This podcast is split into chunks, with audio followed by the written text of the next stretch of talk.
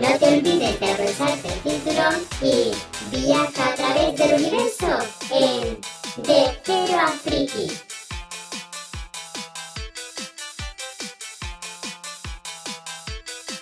Bienvenidas y bienvenidos a De Cero a Friki, el podcast sobre universos ficticios. En este episodio tenemos un programa muy especial que la verdad es que llevamos mucho tiempo preparando, ¿eh? Mucho tiempo, más de un mes incluso. Y hoy vamos a hablar de Shin-Chan. Primero, pues yo soy Jota, como ya he dicho, vamos a hablar de Shin-Chan y hoy me acompañan dos personas que aparte una de ellas ya repite. Muy buenas, Lolo, ¿qué tal? Hola. ¿Qué tal? ¿Te gustó la experiencia, no? Por lo que veo. Eh, yo sabía que iba a repetir y digo, mira, Muy para bien, lo que sea bien. cuenta conmigo. Y aquí estamos. Aquí estamos. Hoy, aparte el- el tema creo que es muy intenso y por eso nos, nos ha llevado más tiempo, al fin y al cabo, prepararlo. Y la otra persona es su hermana, Encarni, que además es eh, licenciada en Educación Social. Lo he dicho bien, ¿no? Sí, sí, Vale. educación social. Hola. Muy buenas, Encarni. ¿Qué tal estás? Bien, que conste que no vengo aquí por Lolo, vengo por el podcast, nadie me ha enganchado en este puesto, vengo por voluntad propia y por invitación especial de J. Y por Hombre, méritos por propios, supuesto, además, ¿eh? por Méritos Y por méritos propios. Muy bien. Bueno, pues vamos a hablar de Shin-Chan. Como ya sabéis, siempre en todos los capítulos hablamos sobre tanto la parte buena como la mala y también desde un punto de vista un poco más diferente para sacar también lo que la que nadie ve. Entonces vamos pues eso a comentar en este episodio sobre la educación de los personajes principales, o sea, sobre todo de los niños, ese comportamiento cómo se refleja y también vamos a hablar de algunos personajes icónicos y también de algunas cositas un poco turbias. Y bueno, pues yo quería empezar primero comentando que esta serie se desarrolla en una ciudad llamada Kasukabe. Que bueno, esta ciudad existe de verdad, en la, en la realidad, en Japón, en la prefectura de Saitama. La cosa que, se me- que a mí un poco me sorprende es que esta ciudad tiene 69 años de- desde que se fundó, o sea, se fundó en 1954. O sea, que es una ciudad que lleva prácticamente dos días levantada, ¿me explico? Pues sí. Sí, la verdad es eso, es que no lleva ni 100 años y claro, teniendo en cuenta que, mm, que generalmente donde nosotros vivimos son ciudades y, y pueblos que llevan siglos y siglos y siglos mm, fundados, entonces claro, es una cosa que a mí pues me sorprendió mucho, o sea, no sé si se considera un poco choque cultural, no lo sé, pero bueno, Yo creo que con nosotros sí que puede ser. A lo mejor otra gente no, ¿no? Yo que sé, a lo mejor los americanos, que ni, ni el país tiene, yo que sé, más de X siglos, pero a nosotros que vivimos en un sitio que esto tiene más años que Cristo literal, pues a lo mejor sí que hay, un choque ahí. sí, Sí, Aparte es verdad que también hay mucho, no sé si os acordáis del juego este que era el Wordle, que era de, te ponían un país y tenías que adivinar cuál era. sí. Pues había veces que salían países que tenían 2.000 habitantes. había uno que tenía 10.000 habitantes el país entero. Y yo decía, pero si es que mi pueblo tiene más gente que esto, por Dios. Y lo mejor es que no es broma.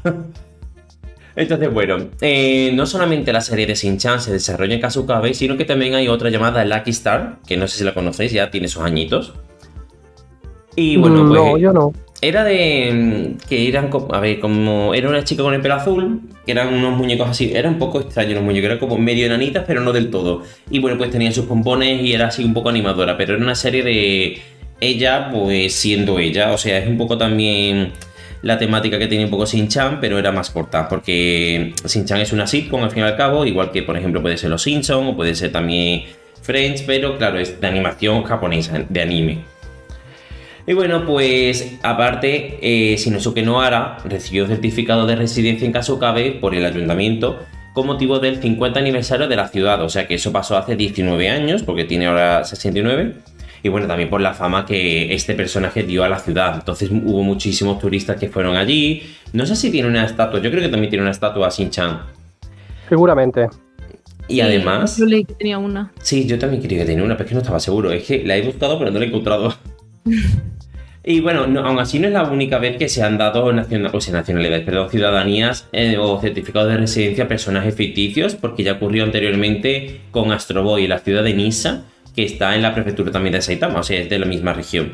Entonces, bueno, pues no es la primera vez que esto ocurre y aún así posteriormente ha ido ocurriendo muchísimas veces. ¿Qué pensáis vosotros de esto? De que personajes ficticios tengan nacionalidad, bueno, nacionalidad, un certificado de residencia. Yo creo que simbólicamente es algo muy bonito porque al final marca la ciudad, es algo que mm, siendo tan nueva ha hecho que muchísimas personas y todo el mundo la conozcamos y además de conocerla es como que le hemos cogido cierto cariño porque claro, ahí es donde se desarrolla toda la trama de, de esta animación. Sí, Pues estoy totalmente sí. de acuerdo contigo. Es verdad que Ah. si no fuera por esta serie, nadie conocería Kasukabe, honestamente. Eso iba a decir yo. Totalmente, es que le da la fama al pueblo. Eh, bueno, también aparte, el ¿sabéis por qué se desarrolla en Kasukabe? Mm, Yo creo que porque el mangaka era de allí, ¿verdad? Eh, mm, al principio no, pero luego sí. Es, es decir, el autor que se llamaba Yoshito Usui, digo se llamaba porque ya falleció, vivió allí hasta, que se, hasta su fallecimiento. Entonces, pues bueno, eh, no sé de dónde era al principio. mm, o sea, lo busqué, pero no lo apunté. no, le, no le di la importancia. La importancia para mí es aquí de que después se quedó a vivir en Kasukabe hasta el día de su fallecimiento. Él falleció en septiembre de 2009. El 11 de septiembre pues se iba a ir de senderismo y se marchó y dijo que iba a volver el mismo día a su familia. Sin embargo, pues no volvió. Entonces, bueno, al día siguiente pues ya la familia reportó la desaparición y bueno, pocos días después, creo que fueron dos o tres días, pues unos excursionistas encontraron un cuerpo, claro, llamaron a la policía y la ropa era pues mm, coincidía con lo que había reportado la familia. Y bueno, pues tardaron muchísimo en rescatar el cuerpo de allí porque al final lo sacaron el día 20 de septiembre, o sea, nueve días después de su fallecimiento. Y Madre. la- un poco, no es gracioso ni mucho menos, pero lo irónico es que mm, se dieron cuenta de la causa de la muerte. A ver, era un poco obvio, ¿no? Pero eh, la confirmación fue porque él tenía una cámara de fotos digital y la última foto que tenía era él encima del acantilado donde había caído. Porque mm, justo encima estaba el acantilado ese y bueno, pues se hizo la foto y se cayó. Es como las De noticias estas que salen, se sube a una farola y se va a hacer su selfie y se cae. Pues algo parecido, ¿no? Sí, que fue una muerte tonta, se puede decir. Uy, me voy a hacer una foto aquí enfrente de este precipicio de 100 metros. Pues por el estilo, porque son 120 metros de caída, ¿eh? O sea, mala pata. mm, Bueno, mala pata y podemos decir que lo llevó No de va con segundas. Y yo- yo- Bueno, entonces ya el 20 de septiembre rescataron el cuerpo, como ya he dicho, confirmaron su identidad y tres días después pues ya realizaron el funeral. La verdad es que cuando eso ocurría, me acuerdo que en redes sociales eso era como la sensación porque, claro, primero había desaparecido, luego que sí se suponía que había muerto, pero no estaba segura la gente y bueno, pues ya finalmente pues sí lo confirmaron. Bueno, y ahora sí vamos a pasar a lo que viene a ser la educación y comportamiento. ¿Estáis listo y lista? Sí. Sí, sí. Vamos allá. Pero a mí me gustaría decir que quiero dejar a Shinchan y Himawari para el final, ¿vale? De esta sección, porque son los que tienen más contenido al fin y al cabo. Y bueno, quiero que sea el boom final. A ver, ¿por cuál queréis empezar? A ver, contadme. Mm, ¿Shin-chan? Eh, No, eh, el último. eh, acabo Uy, de decir. uy, no. Voy a dejar a Shinchan y Himawari para final. Y vamos a empezar por Shinchan. No me escucha. No, no, no. tiene problemas de concentración. ya lo veo. Totalmente. No sé, Eh, podríamos empezar por cualquiera de los de la bandilla del recreo, ¿no? Que son así como los más significativos. Pues, ¿qué tal por Masao? Vale. Sí. Vale, entonces, en, su parte, en parte de su educación, o sea, sus padres como tal, bueno, el padre nunca se ha visto. Es que, pasa mucho en Shin-Chan, que esto ya es spoiler para el resto del episodio. El padre es muy raro de que salga, pero la madre sí. Entonces, bueno, el padre lo vemos solamente como un pequeño flashback, mm, ni siquiera flashback, es como una imagen de un recuerdo de Masao, pero se supone que él vive con su padre y con su madre. Aún así no se le ve, siempre vemos a la madre. Pero Pero- realmente eso tiene mm, bastante sentido, porque contamos con una mm, sociedad donde el trabajo ocupa gran parte de la vida diaria del hombre. Entonces, la crianza como que recae en la mujer Sí, y por eso creo que no vemos tanto a los padres, porque yo considero como que están trabajando, entonces no están ahí. claro, tiene todo el sentido del mundo.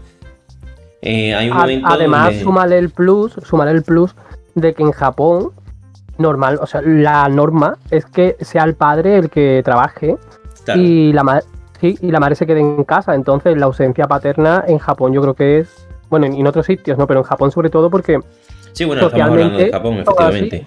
sí, socialmente está estructurado de esa manera. Y bueno, pues lo que se ve del padre es eso de que al fin y al cabo encontró una guitarra eléctrica y bueno, estaba como recordando un poco y se vio a él de espaldas, pero bueno, se supone como ya he dicho que viven juntos. La madre en sí tampoco que se muestre muchísimo, pero bueno, en principio pues sí tienen un poco de, de similitud la madre con Masao de que tiene un carácter más calmado, ¿no? Entonces ninguno de los dos es excesivamente excéntrico en este caso, ¿no? El, la verdad es que Masao es el más normalito de los amigos, debo decir. Pues sí. Eh, también Masao, aparte, eh, bueno, se le llama- él es como el cobarde y el llorón, siempre es el que tiene miedo, el que está como un poco más acojonado, por decirlo de alguna manera. Y Sí. bueno, también es muy fanático del manga y el anime y hasta dibuja su propio manga, que de hecho se lo enseña muchas veces a la señorita Yoshinaga.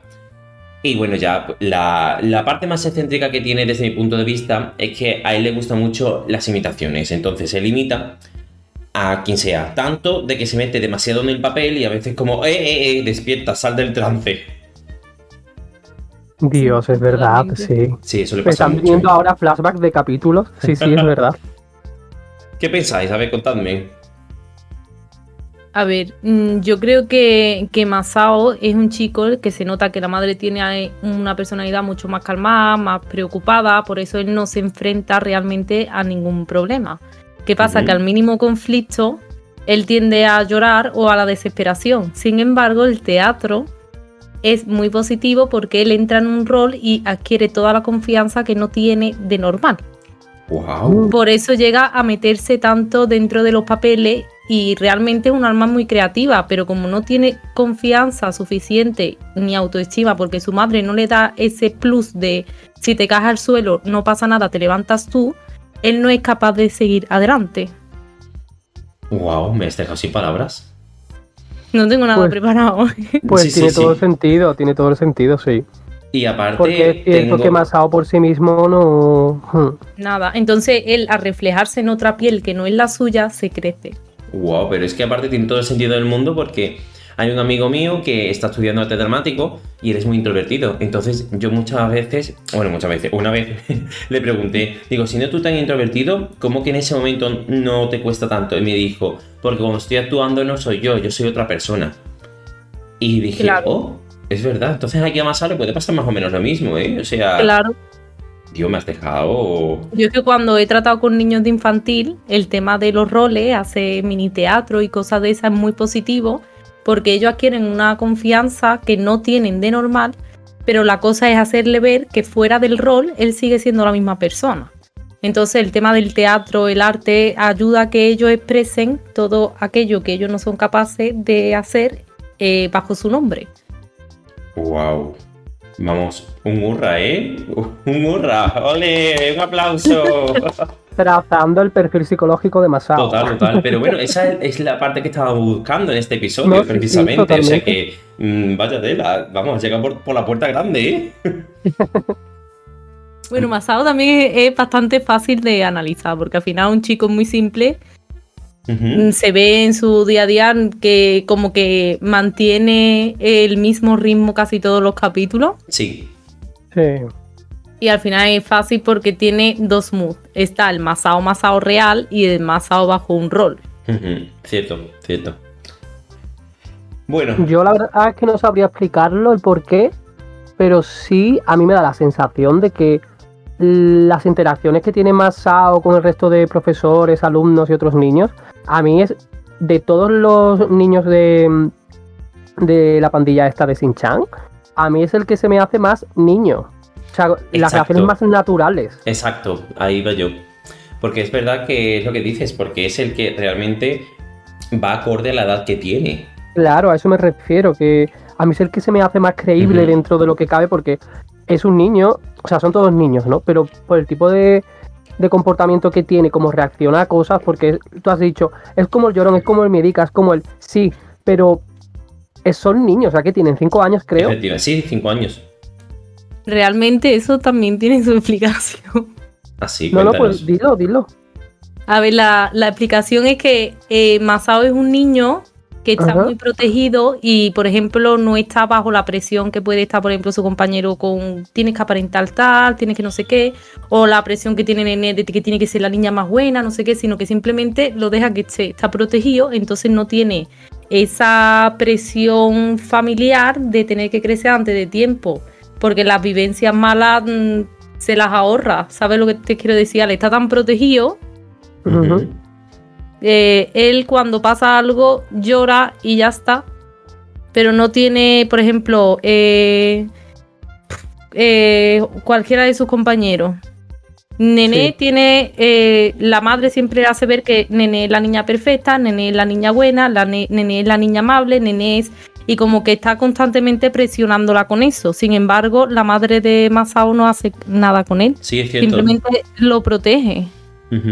Es cierto, es cierto. Entonces él está desarrollándose mm, más tranquilamente, no tiene esa presión ni, ni esos malos cargos que le hagan aparentar tener una edad que no tiene. Entonces, al, al cualquier, al mínimo conflicto o problema llora. Es como la reacción natural. Claro, es la reacción de un niño. Claro. sin presión de tener que aparentar ser algo más o un niño especial o un niño el más listo, o la más buena, la más amable, es simplemente un niño. Por eso Sí, he dicho sí. que es un personaje bastante simple. Claro. A ver, es cierto de que si nos dieran una serie todos los personajes, digamos, demasiado naturales, la serie no tendría gracia, ¿no? Entonces por eso tiene que haber excéntricos, pero por supuesto tiene que haber alguno normal y a quien le toca Masao. Pero es Claro. que esa es la gracia del personaje, que sea un niño normal, que cuando la gente lo vea diga, oye, pues pu- mm, los niños de esta edad se pueden sentir un poco identificados. Espero que con Masao y no con Shin-Chan, desde luego, ¿no?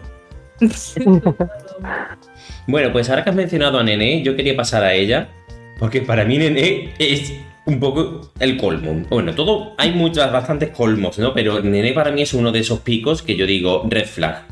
Nene es verdad que tiene la presión de que la madre le que tiene que ser amable, tiene que ser buena, tiene que, que aparentar al fin y al cabo ciertas cosas y que no puede estar mostrando su enfado, su desagrado constantemente, ¿no? Pero es que esta niña se convierte en una manipuladora y controladora nata.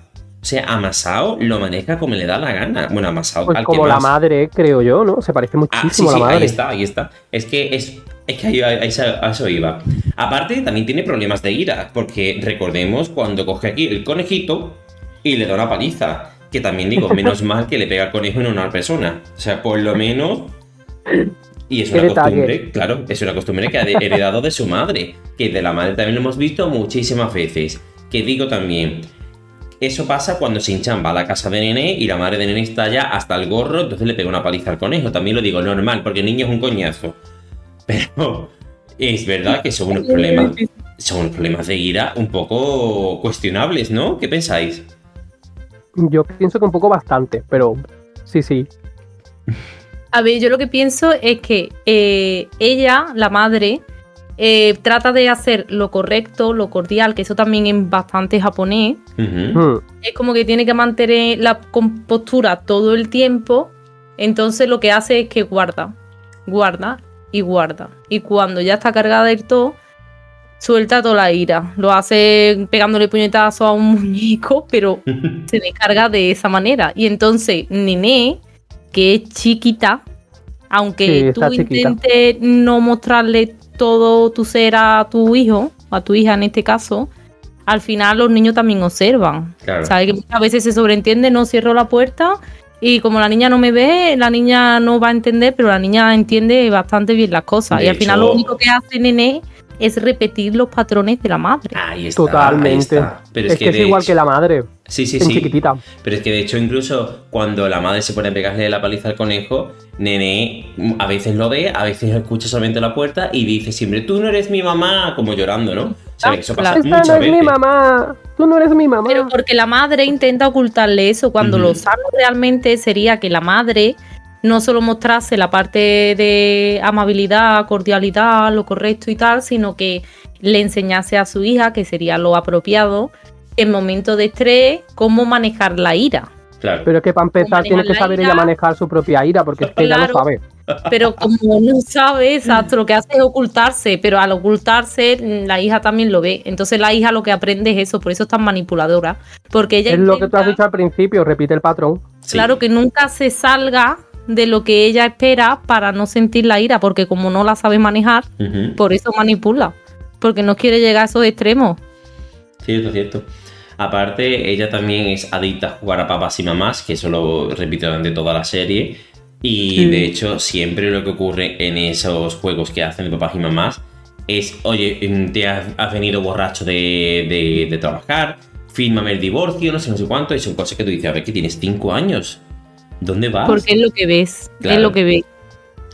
Aún así, por lo que se ve, mm, los padres de Nene tienen buena relación. O sea, porque el padre mm, es verdad que se ve muy poco, pero se ve los episodios que se van a. Ahí, el festival este de los, de los pétalos la de Sakura. Ese. Sí, lo- Sí. el- Se ve pocas veces, ¿no? Y bueno, es verdad que también, pues, los Noara sacan de quicio a la familia de Nene, que también digo, normal, pero bueno. Mm. Y es verdad que se han peleado. La madre de Nene y Misae sí se han peleado varias veces, eso sí es cierto. Sin embargo, Misae con otras madres no se ha peleado, solamente con la de Nene. También es que chocan ellas muchísimo, porque Misae es con. En este caso sí voy a defender a Misae, y una de las pocas veces que lo voy a hacer. Y es que es natural, ella no es tanto de aparentar, tiene momentos en los que sí, pero también generalmente se muestra un poco más natural y al final no puede ocultar lo que es o cómo es ella. Sin embargo, No puede. la madre de Nene es todo lo contrario. Ella sí es verdad de no se aparenta, se aparenta, se aparenta y guardo, como bien has dicho tú antes en Carney, hasta que boom, llego a mi casa y el pobre conejito. Es todo Pobre para una película de Toy Story, ¿eh? Yo creo recordar que, que cuando se veían la familia de Nene y la de Shin-Chan en el, en el Hanami este, en el festival este de, de flores de cerezo de Sakura, eh, es que no sé si, si me lo estoy inventando, pero yo creo que la madre de Nene no soportaba a Misae. No, no, No. no la soporta. No soporta a la No, familia entera. Vale, no estoy loco, ¿no? Es que yo tengo recuerdos de, de que la miraba y pensaba, mira cómo se comporta, mira qué bruta, mira que esto, no la soportaba. La madre de pero Nene no soportaba era correcta, porque ella llegaba con una comida que no estaba perfectamente preparada, llegaba eh, a un tiempo que no era el perfecto para poder sentarse en un sitio bueno.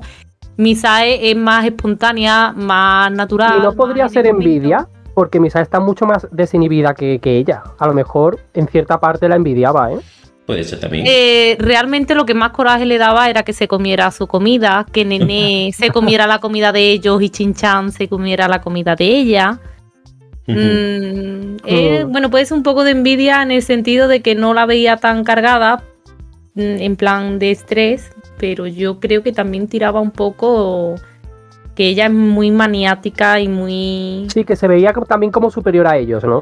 Sí, eso Sí, sí, un poco sí. Pero es que Misae es totalmente lo contrario. Bueno, totalmente no sé, pero que es muy diferente a la madre de Nene, ¿eh? Sí. Las madres son Mm. bastante diferentes entre ellas. Bueno, Sí. las que vemos, porque ahora quería yo hablar de uno de los personajes que no vemos ni a la madre ni al padre. Y es Bo-chan. Que Bo-chan, bueno, eh, su nombre es Bu, Bo- o sea, Bo Suzuki, que yo en ningún momento he escuchado de Suzuki en la serie, pero lo he buscado y, y- y ponía Suzuki. Y digo, ah, bueno, pues yo siempre he escuchado Bo-chan. Arobo-chan. Y bueno, este personaje fue basado en un niño con discapacidad, aunque debo decir que luego el personaje en la serie no muestra rasgos de discapacidad ni mucho menos. Mentalmente es bastante listo, lo único que sí puede ser es que tenga un poco de problemas a la hora de socializar. Pero no sé yo hasta qué punto esto podría ser una discapacidad o no. Encarni, tú crees aquí la experta, cuéntanos. Yo sinceramente creo que él tiene sus padres, pero que, por ejemplo, en el caso de los demás vemos que el padre sí que está ausente y yo creo que en este caso ellos son como más pobres o lo que sea y están los dos ausentes. Por eso él tiene más dificultad, yo creo sinceramente que tiene más dificultades a la hora de relacionarse porque en las primeras etapas de su infancia cuando era más chiquito no ha tenido la oportunidad del juego y por ejemplo, también se nota en que Bochan, si se fijáis, habla más lento que los demás. Sí, es cierto. Y yo creo que eso es de pasar muchas horas solo en casa callado. Suena pena. triste, pero realmente así lo creo. De hecho, mm, a ver, es verdad que hay un episodio que ahora hablaré de eso, pero generalmente él habla de su abuela, no de los padres. ¿Lo crió su abuela? No sé, Claro, es que yo creo que los padres, eh, yo creo que ellos son más pobres, además el, el tema del moco, si se fijáis, es el personaje que más veces sale con la ropa sucia. Sí. es como al que más le da igual. Realmente no es que tenga cognitivamente ningún tipo de mm, impedimento que le impida tener un desarrollo normal, sino yo creo que es más el habla y la, la parte social. Pero claro yo que creo socialmente no ha podido expresarse, simplemente. O, por ejemplo, si él está mucho tiempo con su abuela porque sus padres no están, su abuela es más mayor, no ha tenido eh, ese juego, por ejemplo, que tiene Misai con Shin-Chan, que no paran de interactuar entre ellos, de reñir, de, de comentar las cosas de la tele, todas esas cosas, yo creo que, que Bochar la ha perdido y que por eso, para mí, lo más significativo es que habla más lento que los demás. Sí, es cierto que habla más lento. Y yo creo que eso es lo que más mm, destaca de que él en su desarrollo no ha tenido eh, esas interacciones necesarias. Pero claro, esto tampoco es una discapacidad como tal, ¿verdad? No, no, no es una discapacidad. Sí, a ver. Sí es un impedimento porque no tienen un lenguaje normal para su edad, porque tienen cinco años, verás, tan, ya ahí un niño mm, se expresa bastante bien. Sí. Bueno, de hecho, Y- que se lo y digan el- nene. Sí, ojo, eh. Entonces sí que puede ser un impedimento para él a la hora de los estudios, de las amistades, de más adelante a lo mejor las relaciones, pero una discapacidad como tal tampoco. Vale, vale, perfecto. Eh, porque, claro, yo lo decía porque al fin y al cabo, aunque es muy callado y no suele alterar su estado de ánimo, pero sí es un personaje excéntrico porque lo del moco colgando y que haga malabares con los mocos no es algo muy común, menos mal. Pero Entonces- porque no tiene juegos, Claro, entonces él ha jugado con algo suyo, que es el moco. Es verdad que, como ya he dicho, eh, sus padres son un misterio, pero los padres sí viven. Y de hecho, hay un episodio del manga que no ocurre en el anime, en el que los otros cuatro amigos pues, van a perseguirle para ver quién es su madre.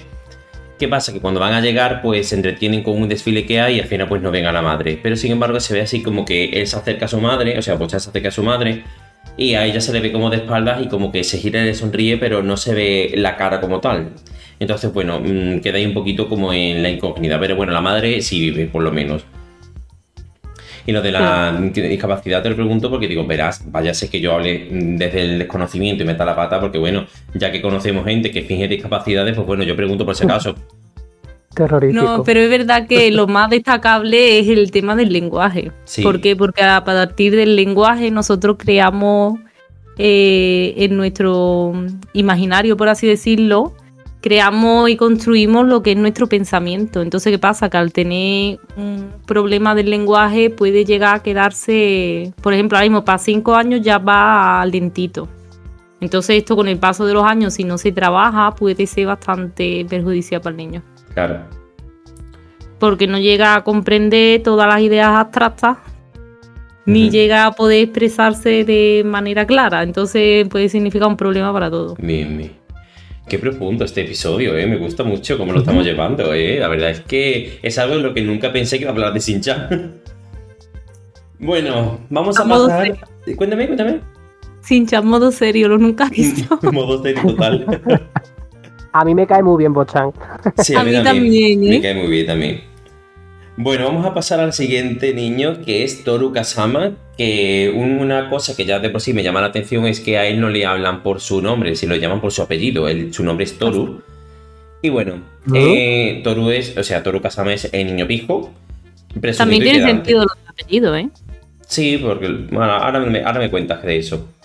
Eh, eh, como ya he dicho, eso es el niño pijo mm, y él presume mucho de lo que sabe, de lo que tiene y bueno, es como ya he dicho, un pedante. La parte mala es que al tener mucho dinero está también sometido a muchísima presión por actividades extraescolares. La madre le presiona con muchas cosas porque tiene que acceder a una universidad de, una universidad de primera, perdón. Y que si Mm. tiene clases de inglés, clases de piano, no sé si tiene más, pero esas dos seguro. Sí, eso lo dicen constantemente. Siempre tiene inglés, piano, inglés, Sí. piano, inglés, piano. Y siempre va el pobrecito a contrarreloj de un sitio a otro, ¿eh? Y claro, y también se se parece mucho. Kasama se parece también mucho a su madre, ¿eh? Ahí está. Hmm. Pero más bien es que la madre quiere que él sea su, su fotocopia. Sí. Sin embargo, mm, spoiler, pero bueno, lo iba a decir después. El padre aparece poco- pocas veces en la serie y. ¿El padre aparece? Sí, aparece. De Oh. hecho, se parece muchísimo, muchísimo más al padre, y eso es una cosa que a la madre le fastidia mucho. Mm. Es más, hay una vez que Kasama está soñando con una chica que parece le gusta y tal, y como que se le levanta la falda y se le queda como una cara de, ay, Dios mío. Y una de las cosas que dice la madre es que no le gusta esa cara y que por eso se, se alejó un poco de su marido, que al final, bueno, no se divorciaron ni nada.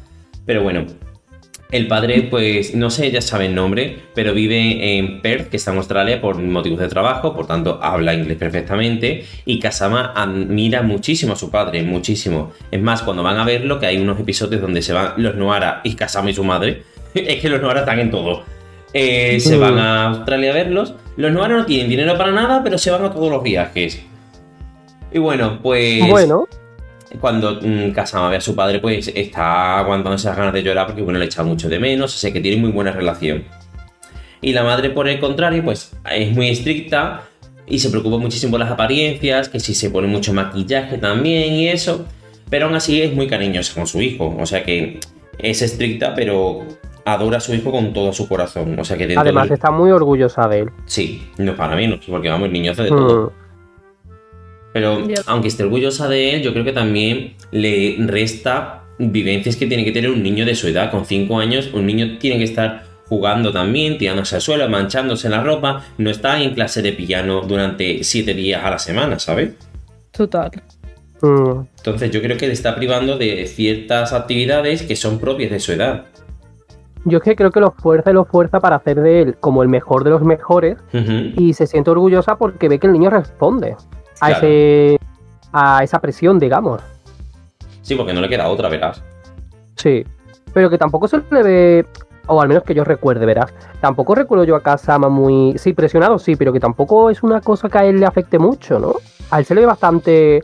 Pues mira, sé hablar esto y voy no sé qué, y soy el mejor de mi clase tocando el no sé cuánto. Que no se le ve Mm. tampoco. ¿No? Aquí yo rompo un poco, porque por una parte él como que aparenta que no, pero cuando al fin y al cabo se eh, hay episodios donde se ha encontrado con Shin-Chan y a lo mejor se la ha llevado a su casa o se han ido, yo que sé, han hecho alguna locura y tal, él al fin y al cabo disfruta muchísimo y él como que agradece, de hecho lo dice textualmente más de una vez, agradece haberse saltado la clase o no haber hecho eso porque se lo ha pasado muy bien y a veces no tiene oportunidad de disfrutar y pasarlo bien. Porque no deja de ser un niño. Claro Lleva está. vida de adulto, pero claro, sigue siendo un niño. Ahí está. Es verdad que aunque Shin-Chan y Kasama se pican mucho entre ellos, eh, son muy buenos amigos y están muy unidos. De hecho, podemos decir que son los que están más unidos. Son más que amigos. Bueno, eso es otra que iba a decir, que se comenta por el barrio de que Shin-Chan y Kasama pues tienen ahí un rifirrafe, de que Kasama tiene un crush en Shin-Chan, pero es que hay un capítulo donde accidentalmente se besan. Bueno, accidentalmente. Quiero recordar que le, Shin-Chan le robó el beso, ¿no? como Naruto y Sasuke. Totalmente, totalmente. De- además, creo que Kasama dijo, es mi, primer, es mi primer beso, no sé qué, no sé cuánto. Igual y que- Shin-Chan le dijo algo como, sí, te lo di porque no sé qué. O sea, yo creo, creo tengo ese recuerdo, ¿vale? No sé, yo sé que es cuando van a Australia precisamente. Los dos se caen a la vez y como que, uy, se han dado el beso sin querer, vaya. El Ah, no, que pues lo que yo digo es otro. esperando. Otro, Eh, cuéntame, lo que yo cuéntame. ¿Eh? Cuéntame, ¿qué otro? Que no, que el, el recuerdo que yo tengo es otro. El, el recuerdo que yo tengo es que estaban, creo, en el patio de la escuela y se quedaron mirando y como que se acercaron mucho los morros y Mm. Shin-Chan se queda mirándole no sé qué y hace pum y lo besa. Sí, yo tengo ese recuerdo también. Ese es el recuerdo que yo tengo, así que será otro capítulo. Un hurra por Shin-Chan, por la serie, digo, en sí, porque ti- tiene muchos momentos que son adelantados a su época, ¿eh? Totalmente. Porque Mm. eso ahora decimos, vale, sí, pero antiguamente, bueno, antiguamente es que esta serie empezó en los 90, ¿eh?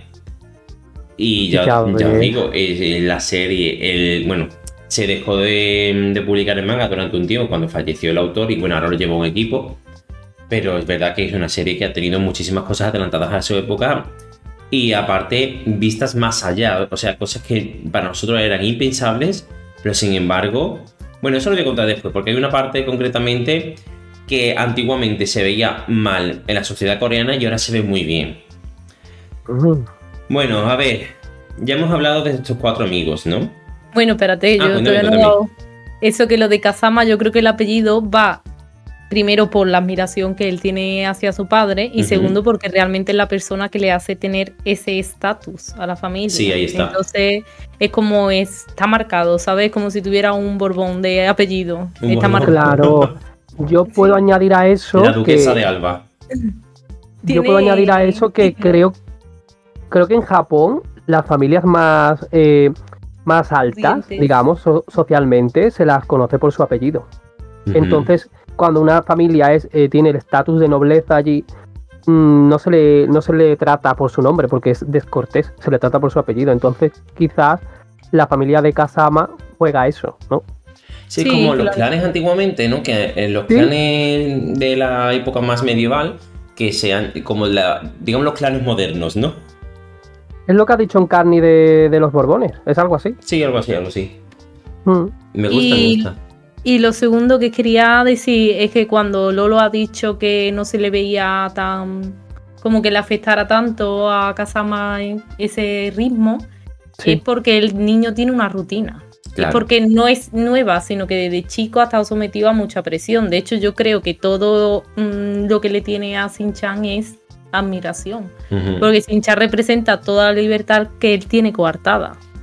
Y tanto eso que representa para él la libertad. Se junta con Shin-Chan, se desinhibe, ya no se pone tan correcto, se pone como a. mm, como si fuera un niño diferente, totalmente metido en la conversación, sabe Claro, que no tiene que él quiere ser un poco, ¿no? Claro, ahí saca su personalidad. Entonces por eso él le tiene tanta admiración a Shin-Chan, porque le saca esa cosilla que le obligan a tenerla guardada, que al final es su personalidad muy fuerte. Claro. Lo saca del closet. Sí, lo bueno, saca del closet. De hecho, sí. lo sacó a la fuerza con el beso, vamos.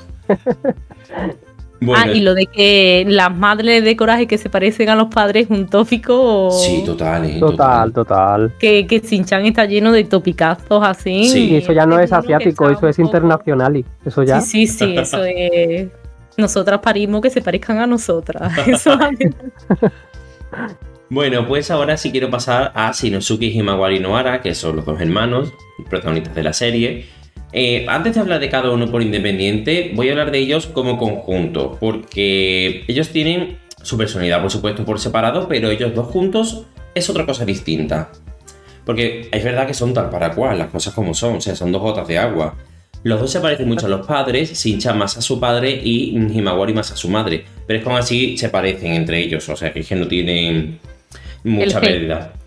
Y bueno, la relación entre ellos dos realmente es bastante buena, porque incluso aunque se hagan trastadas el uno al otro, los dos se cuidan mutuamente, porque Shin-chan al fin y al cabo dice, tengo que ser responsable con mi hermana, y tengo que cuidarla, pero sin embargo, Himawari también se preocupa, porque cuando le da a lo mejor algún coscorrón y tiene chichón, ella le acaricia el chichón y se lo guarda, ¿no? Como diciendo, Sí. venga, te he curado. Y bueno, Shin-chan es verdad que ha tenido episodios donde ha tenido muchos celos de, de Himawari, pero es que en un episodio incluso se escapa. Porque Shin-chan había hecho un dibujo de toda la familia y no querían ver el dibujo de los padres, pues estaban nada más que pendientes de la niña. Total, que al final hace como que se escapa, pero en verdad se había metido en la caseta de Nevado. Sí, es verdad. Que se puso con el palito y la cestilla esa que pena. Sí, es cierto. Eso es otro topicazo, ¿eh? El topicazo Me de me a voy lejos. Y la cancioncilla de pena. Sí, es que hoy ha habido capítulos de Shin-chan donde yo he llorado, ¿eh? Y ese es uno de ellos. Y otro donde yo lloré un montón es cuando eh, Misae se entera de que está embarazada de Himawari. Ay, me encantó ese capítulo. Mira, pero que me echa de llorar. Y yo estaba diciendo, estoy llorando con Shin-chan de verdad. Y estás Sí. llorando. Sí, estoy- gracias Lolo, pero más que me lo has dejado claro, ¿eh? bueno, a ver, ahora sí, vamos a pasar a Shinosuke Nohara primero. Bueno, a ver, honestamente, yo tengo un niño así y lo devuelvo a los servicios sociales. Digo, mira, haced con él lo que queráis, pero esto es imposible. Aparte de que... de los servicios sociales. ¿El qué, el qué? Que dice, lo devuelvo a los servicios sociales como si lo hubieras cogido. Lo devuelvo, llevo el ticket de compra. Es verdad. Bueno. Para devolverlo, has tenido que. O sea, lo han tenido que tener antes. Hombre, claro. O sea. No, pero obviamente ese niño no es adoptado porque se parece demasiado a los padres. Hay un capítulo donde se cree que es adoptado. Sobre todo al y tal. Sobre todo al abuelo. Sí, el abuelo. De hecho, es que Es igual sí, que el abuelo. Es igual, es igual. Porque Gyonuke, algo así se llamaba Gyonuke. eh, Ginosuke creo que era. Ginosuke, casi. De hecho, el abuelo es el que, como... Es que hay capítulos donde se ve eso, porque hay uno que Shin-chan piensa que es adoptado y tal, pero después Misae le enseña las fotos tanto de él, mm, o sea, de la madre, de la propia Misae, como de, de Hiroshi, y dice, ah, pero si soy yo, dice, no, este es papá, y se queda como. Y, y de hecho dice, ah, bueno, no sé adoptado. Y después dice, entonces mi futuro está negro. Y entonces, ya claro, lo bonito del capítulo la caga al final. Eh, pero bueno, también pasa de que hay otro capítulo que se ve mm, Shin-chan de bebé y se ve que Kinosuke, el abuelo, ¿no? Por parte de padre, quien realmente le enseñó todas las manías que tiene actualmente Shinosuke. Lo de la trompa, lo del culito y bueno, como vaya tela con el abuelo, ¿eh? Pero que la abuela no se queda atrás, porque está el baile de la trompa, pero también está el baile de las tetas. Ah, sí, es verdad, es verdad, no me acordaba. Que la abuela no se queda atrás. Tal para cual esa pareja. Ya ves, eh, eso sí que es ser iguals. y bueno, eh, Shinosuke, pues ya ha dicho eso, que es travieso y muy molesto. Pero una cosa que sí es verdad, tengo que ser también, eh, también es verdad que es muy pervertido, muy baboso, con casi cualquier chica que, que llega un poco al estándar de belleza normativo, ¿no? Pero aparte, Shin-chan hay una cosa muy buena que tiene y es que tiene la mente muy abierta y acepta a todas las personas y le da igual quién sea, ¿eh? De hecho, mm, icono, desde- vamos a, a ir desde el principio, en la primera película de Shin-chan tenemos a las mariconchis. Jamón, jamón. Jamón, jamón.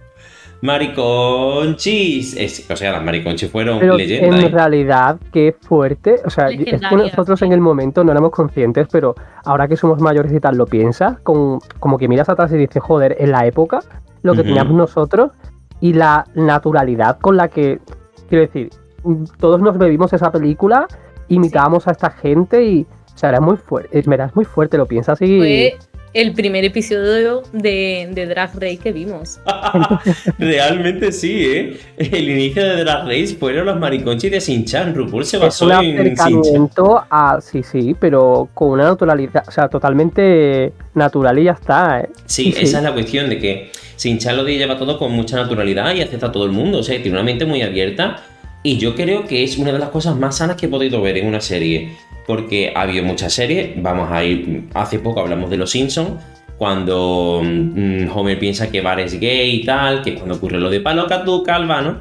Pues Un ahí. momento iconic. Claro, muy momento icónico, pero lo- de lo que trata el episodio es de que Homer está preocupado de que Bar sea gay. Sin Sí, embargo, eso El en Shin-chan. es... Claro, el trasfondo es un poco fuerte, ¿no? También es verdad que la época, bueno, no ayudaba. Pero es que aún así, Shin-Chan siendo de los 90 y del, del principio de los 2000 también, Mm. eh, eso lo llevan con naturalidad. Hay gente homosexual, gente travesti también, y a eso, es refiero. Sí, to- sí. de- como el que, yo qué sé, es que no le dan ningún tipo de importancia extra, o sea, ni, ni Para bien ni para mal. Todo el mundo es igual. Es Pero como que el personaje es de esa manera, pero no, no es solamente eso, no se queda en la etiqueta y ya está. Claro. Pero Sino que eso es es un complemento más de- del personaje, sin más. Pero eso es gracias a Misai, porque si se fijáis, Misai nu- nunca le da una instrucción de con quién o no mm, sociabilizar. Sí, ¿Me entiendes? Entonces, al no tener esas instrucciones, como puede tener, por ejemplo, la niña rica, eh, Shin-chan mm, paga libremente por, por todas las almas. Él va y- que Sin-Chan es más chulo que un 8, vamos, también. ¿eh? Es un tío chulísimo. sí. Un tío chulísimo. Entonces ya digo que hay muchas cosas que de Shin-Chan son muy malas, como ya he dicho antes, pero yo creo que esa buena hace por muchísimas ya, ¿eh? También te digo que realmente los niños en general son mucho más abiertos y tolerantes y tratan con muchísima más naturalidad. Temas que cualquier adulto promedio puede tener muchos inconvenientes para llegar a comprender. ¿eh? Los niños en verdad tienen una mente para eso. No tienen las barreras de los prejuicios, Claro. ni de un... ¿Sabes? Están Mm. explorando todo a la vez. Sí, pero están explorando, pero al mismo tiempo no, no se cierran, no sé, no sé cómo explicarlo. Claro, es no como... tienen una barrera del principio Mm. predeterminada. Pero eso es cuando tú ves un niño que, por ejemplo, rechaza a alguien, por, por ejemplo, por su religión o cualquier causa de esta, mm, realmente es por las instrucciones de los padres. Claro, Sí, eso viene de casa, viene de casa, por sí. supuesto, por Vamos, supuesto. normalmente casi el 100%. A no ser Ujú. que se junte con unos niños nazis. Sí, pero, Pero es verdad que es algo que, como tú has dicho, yo que soy profesor al fin y al cabo, lo vivo muchísimo, eso casi a diario. Y yo les digo Mm. siempre, digo, aquí no solo venís a aprender inglés, en este caso, digo, también venís a educaros, que eso es una mm, frase que me enseñó un profesor mío de lengua y la llevo a rajatabla, es mi, mi día a día. Y es verdad que es que, yo siempre lo digo, que hay que respetar a todo el mundo, pero no solamente en clase, sino en todo el universo. O sea, no podemos estar haciendo ningún tipo de distinción a nadie porque no piense como nosotros o no sea como nosotros. Y aparte, eh, siempre que se ha representado personajes LGBT en algún tipo de serie han sido como un poco los pobrecitos, ¿no? Sin embargo, Mm. las mariconchis eran mm, las putas amas. Sí, sí. O sea, es que eran geniales. Y el dios de la destrucción este era otra mariconchi. Es que esa La, película la reina es... jamo- la reina jamónica, Sí. Claro que se ponían jamón, jamón. Jamón, jamón, jamón. que podría haber ganado Mira, cualquier temporada de RuPaul, te lo digo. ¿eh? Totalmente. Entonces, bueno, aún así, es verdad que Sinchan también es muy vago y perezoso. Y una cosa que yo esto ya no lo consiento es que contesta a sus padres con unas maneras y unos malos modos que yo digo, mira, por aquí ya sí que no, ¿eh? Y ya el colmo, que para mí esto es la red flag, es que imita muchas veces a su padre en conductas que le llama como, como cosas de hombres. Como por ejemplo, cuando el padre bebe cerveza, dice, ah, qué rica, no sé qué, pues él se toma un zumo y lo imita. Que es verdad que eso no es para tanto, pero ese es el principio. Si el padre babea con una mujer, Sinchan también lo hace, pero ¿por qué lo hace eso? Porque también lo ha visto en casa. Se ha criado viendo eso y no le dicen, oye, eres muy pequeño para esto. Nada, lo toma con naturalidad. Que el niño es verdad que está salido a más no poder, ¿eh? Pero No. es que el padre no se queda atrás. Hmm. Y aparte. Ten en cuenta que se parece a su abuelo y el Claro. abuelo es el padre del padre, o sea, no es el padre de la madre, es Eso el es, padre del padre. Entonces, digamos que le viene de sangre directa. Total. Y- Se parece a su padre porque su padre se parece a su abuelo y Sí, sí, claro. sí, total, total. Y bueno, pues ya el colmo para mí es que a veces chantajea a sus padres. Y es que lo peor, que lo consigue. Con Misa es verdad Pero que le es funciona menos, porque ella es Es, un poco es más muy inflexible. niño eso, en verdad, ¿no? ¿El qué? Que es muy de niño realmente Sí. ese No comportamiento. sé, yo no he intentado chantajear nunca a mis padres, de verdad. Yo es que lo intentaba y el guantazo que me llevaba me ponía la boca atrás. Inmerecido, ¿eh? Entonces, yo qué sé. esas son cosas de Es muy normal en niños. Lo de chantajear me refiero. Vale, a lo mejor que Sí. lo intente, puedo entenderlo, pero que los padres lo permitan, eso ya me parece el colmo, ¿eh? Pero es que si Mm. se fijáis, Sin-Chan, mm, la crianza que tiene es muy permisiva. Sí, Por demasiado. eso él se expresa de ese modo. De hecho, hay momentos en los que hay una inversión de roles y Sin-Chan eh, pone autoridad a la madre, Misae, porque. Misae, a, pe- a pesar de tener esa personalidad tan fuerte, con ese carácter no que, que pega una voz rápido, mm, Sin-Chan muchas veces sabe darle la vuelta a la tortilla y manejar la, la Eso es cierto, situación. eso es cierto. Sí, es verdad que hay una Sí. inversión de roles. Y aunque se ve Misae como una madre gruñona que o está tirada o está pegando voces, mm, Sinchan lo consigue. Sí, Hmm. También es un niño muy empático, ¿eh? sí, sí, es verdad, es travieso y tal, pero él es muy empático porque cuando algo le llega a la fibra, sobre todo si es una chica, cuando algo le llega a la fibra va hasta el final, ¿eh? Con una chica y también con sus amigos, ¿eh? Sí, sí, pero Y él es hermana, empático por en general. Lo que pasa Sí, que sí. si es una chica mona, pues es un plus. Hombre, ¿eh? claro. Sí, pero es verdad que Una tiene un corazón muy grande, eso sí es verdad que lo iba a decir, él es muy noble también. Y al fin y al cabo es una persona sincera, eso es como yo siempre digo, siempre de frente. Entonces, aquí al fin y al cabo, aunque, mm, aunque sea empático, que también es verdad que lo es, es una persona que va de frente y no le da medias vueltas y medias tintas a nada, sino que dice, oye, yo quiero esto y lo suelta con toda naturalidad y a veces de manera muy cara dura, ¿eh? Muy de niños también, ¿eh? Claro. Por Sí. cierto, estamos hablando de Sin-Chan y tengo el GIF que ha pasado Lolo por el grupo y estoy hipnotizada, ¿vale? Calla, que yo Sin-Chan también. moviendo el culo. Yo- y esto- Calla, yo he que yo una ventana también. encima para que no me para que no me, me distraiga. El culo gigante de Sinchan ahí en primera plana. La genética, estamos aquí hipnotizados con el culo de Sin-Chan. Bueno, contadme algo más de. Sinchan, a ver. Mm, Eh, es que sin Jan hay tanto que contar realmente. Sí. Yo quería destacar sobre todo eso, que a pesar de ser un niño muy travieso, es bastante empático.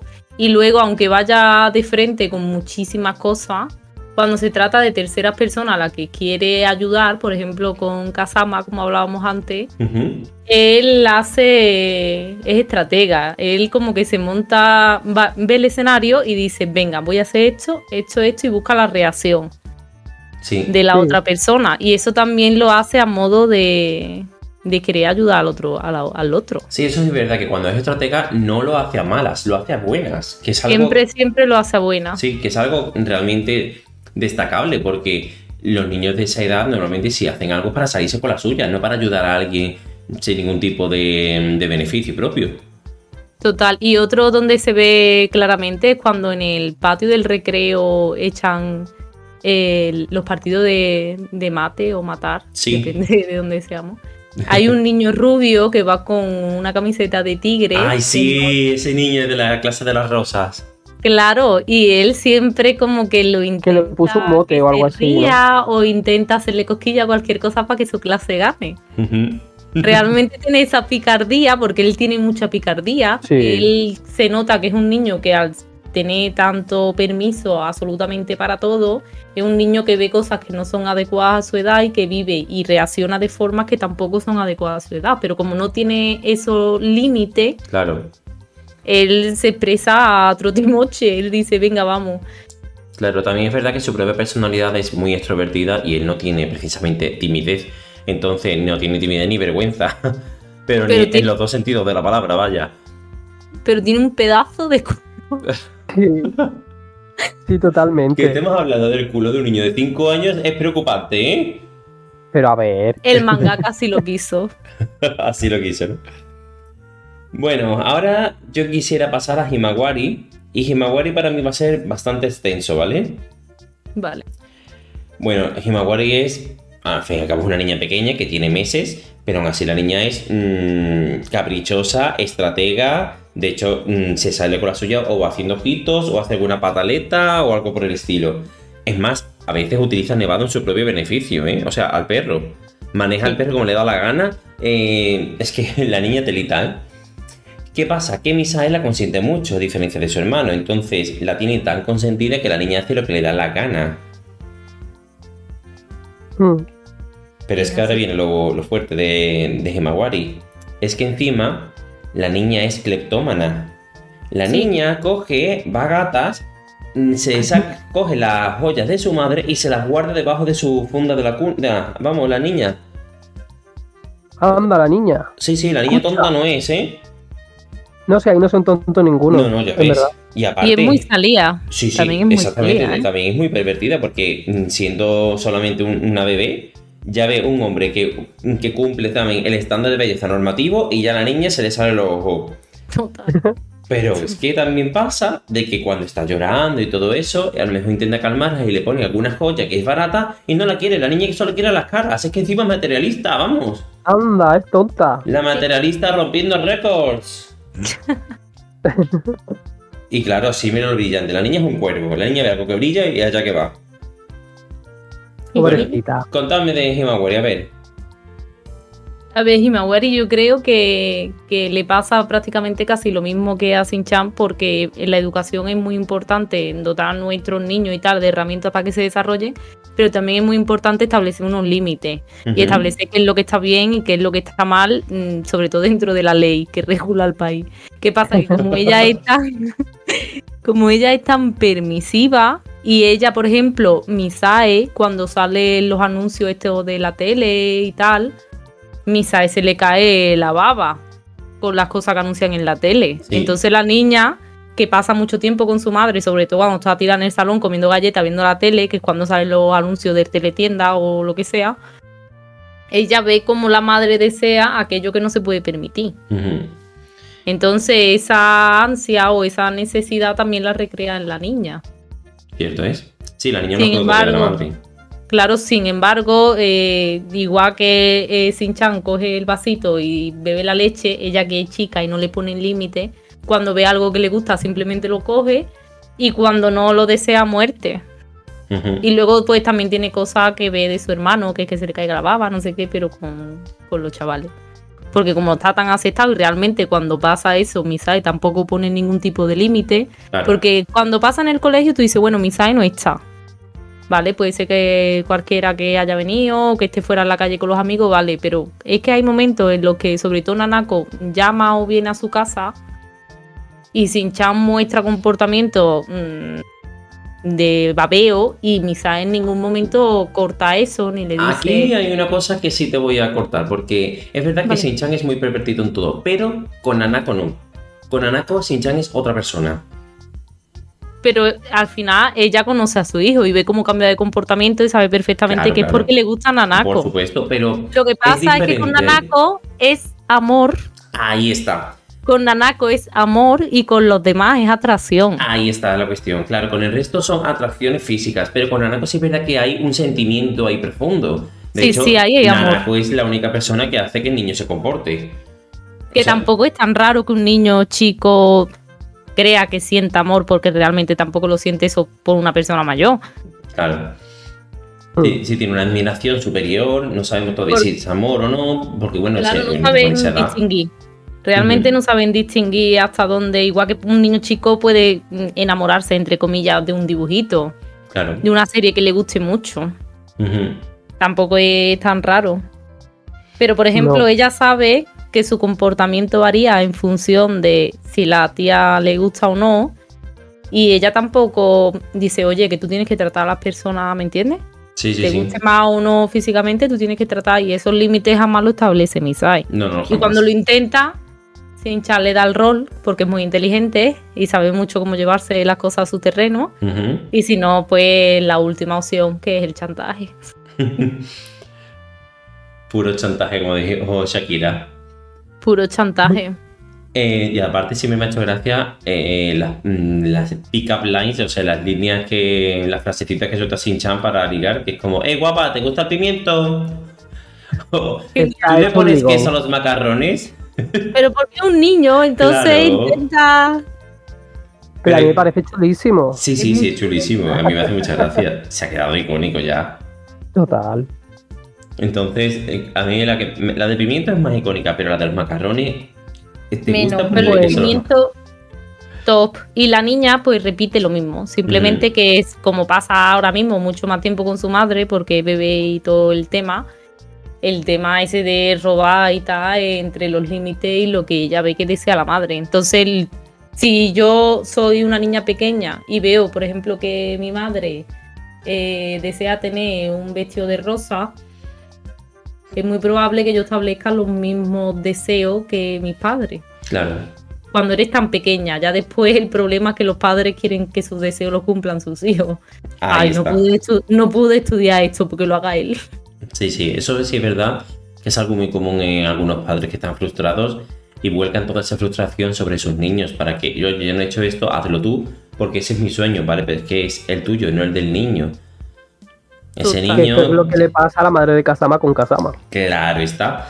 Y claro, es que, es que ese niño mm, tendrá unas aspiraciones iguales o diferentes y unos objetivos iguales o diferentes y los querrá llevar como quiera al fin y al cabo. Una cosa es que tú le guíes, le aconsejes, le digas, oye, pues a mí me gustaría que hicieras esto, ¿vale? Pero no puedes obligar a que el niño o la niña haga eso porque en algún momento dejarán de ser niños y van a crecer, entonces tomarán sus propias decisiones. ¿Y eso qué ocurre? Si se va presionando, se va presionando, a la larga lo que ocurre, eh, o sea, lo que provoca es malas relaciones entre los padres con los hijos, porque al fin y al cabo no le estás dejando a esa persona ser. Entonces, ¿creéis, decepciones. Ahí está. eh, ¿creéis, ahora que habéis dicho lo de Kasama, que en el futuro Kasama y su madre tendrían una mala relación o al menos más tensa? Dependiendo del éxito de Kasama.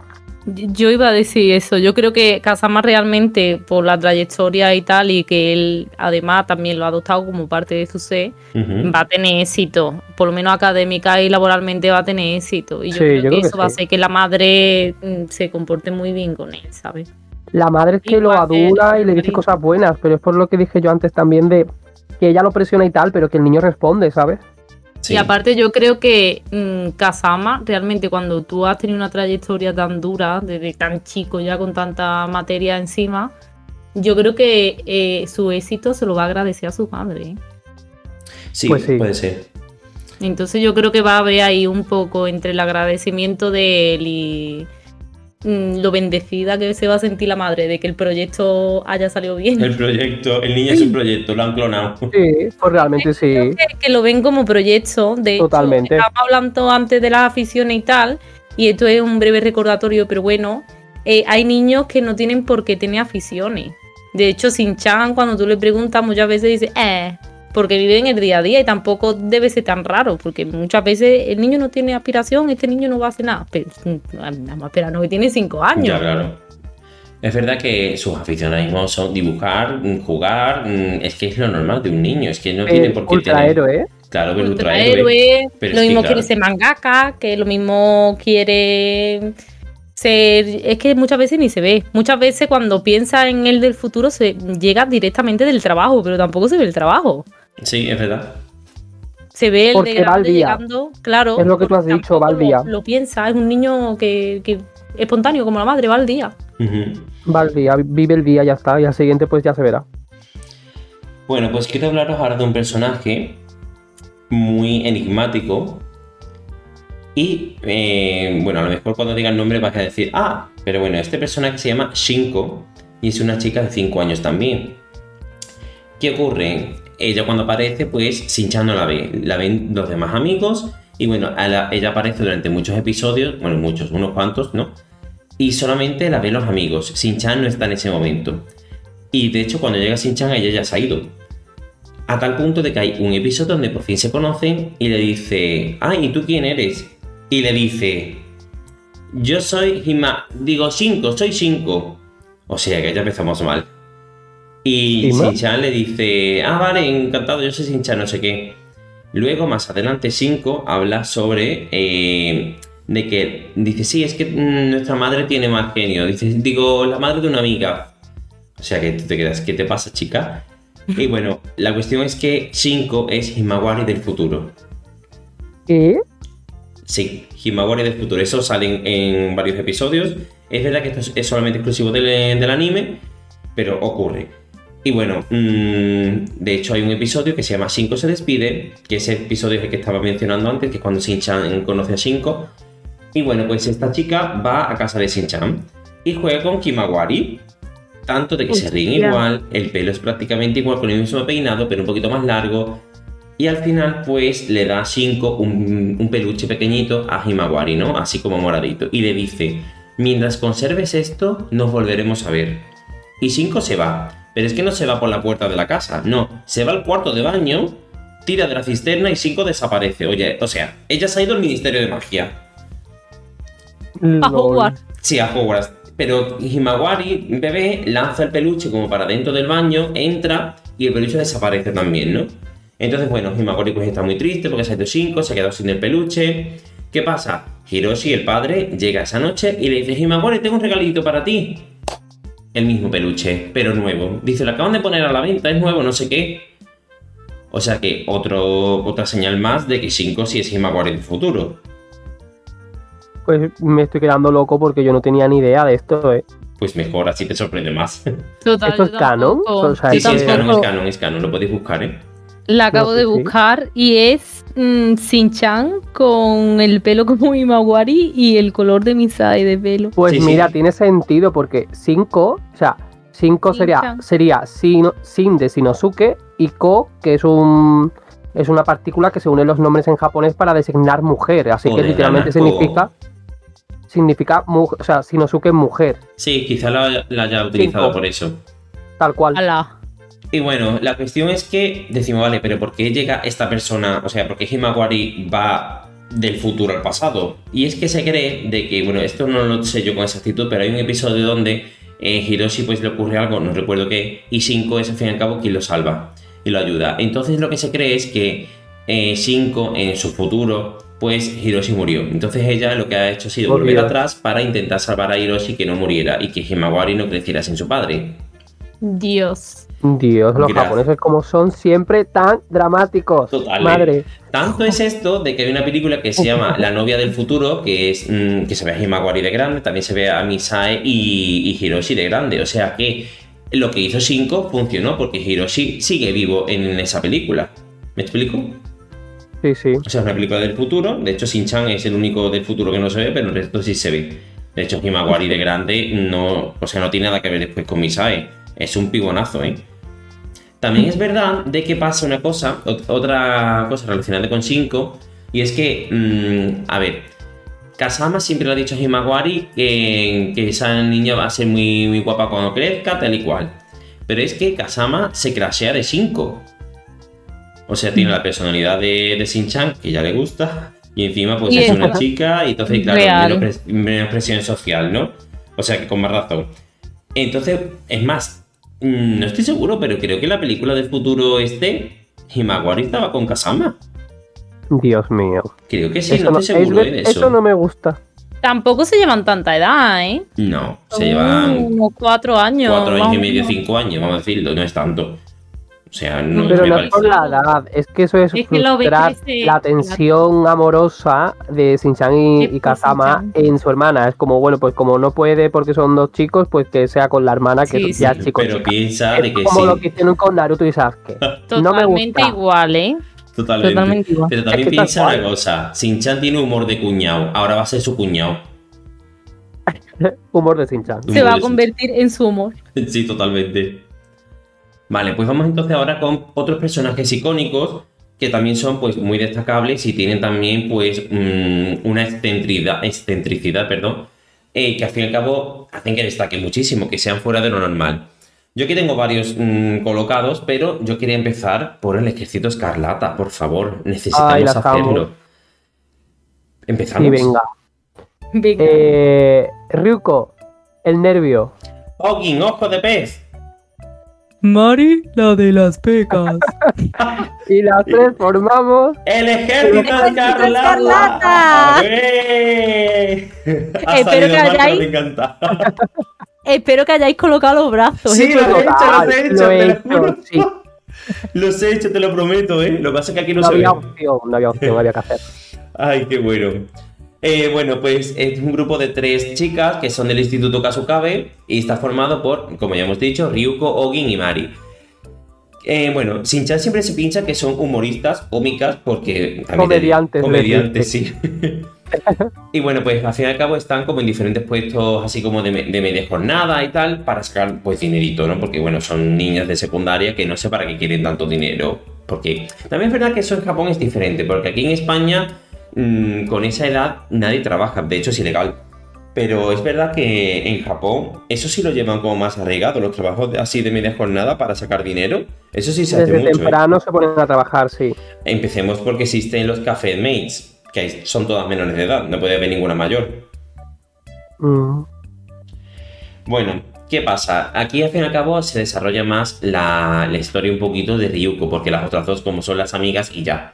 Pero Ryuko, que es como la líder, pues va así como de chica dura y tal. Yo pensaba que era hermana de la señorita Yoshinaga, por cierto, porque tiene la misma forma de la cara. sí que se parece, ¿eh? Pero bueno, al parecer pues no tiene nada que ver.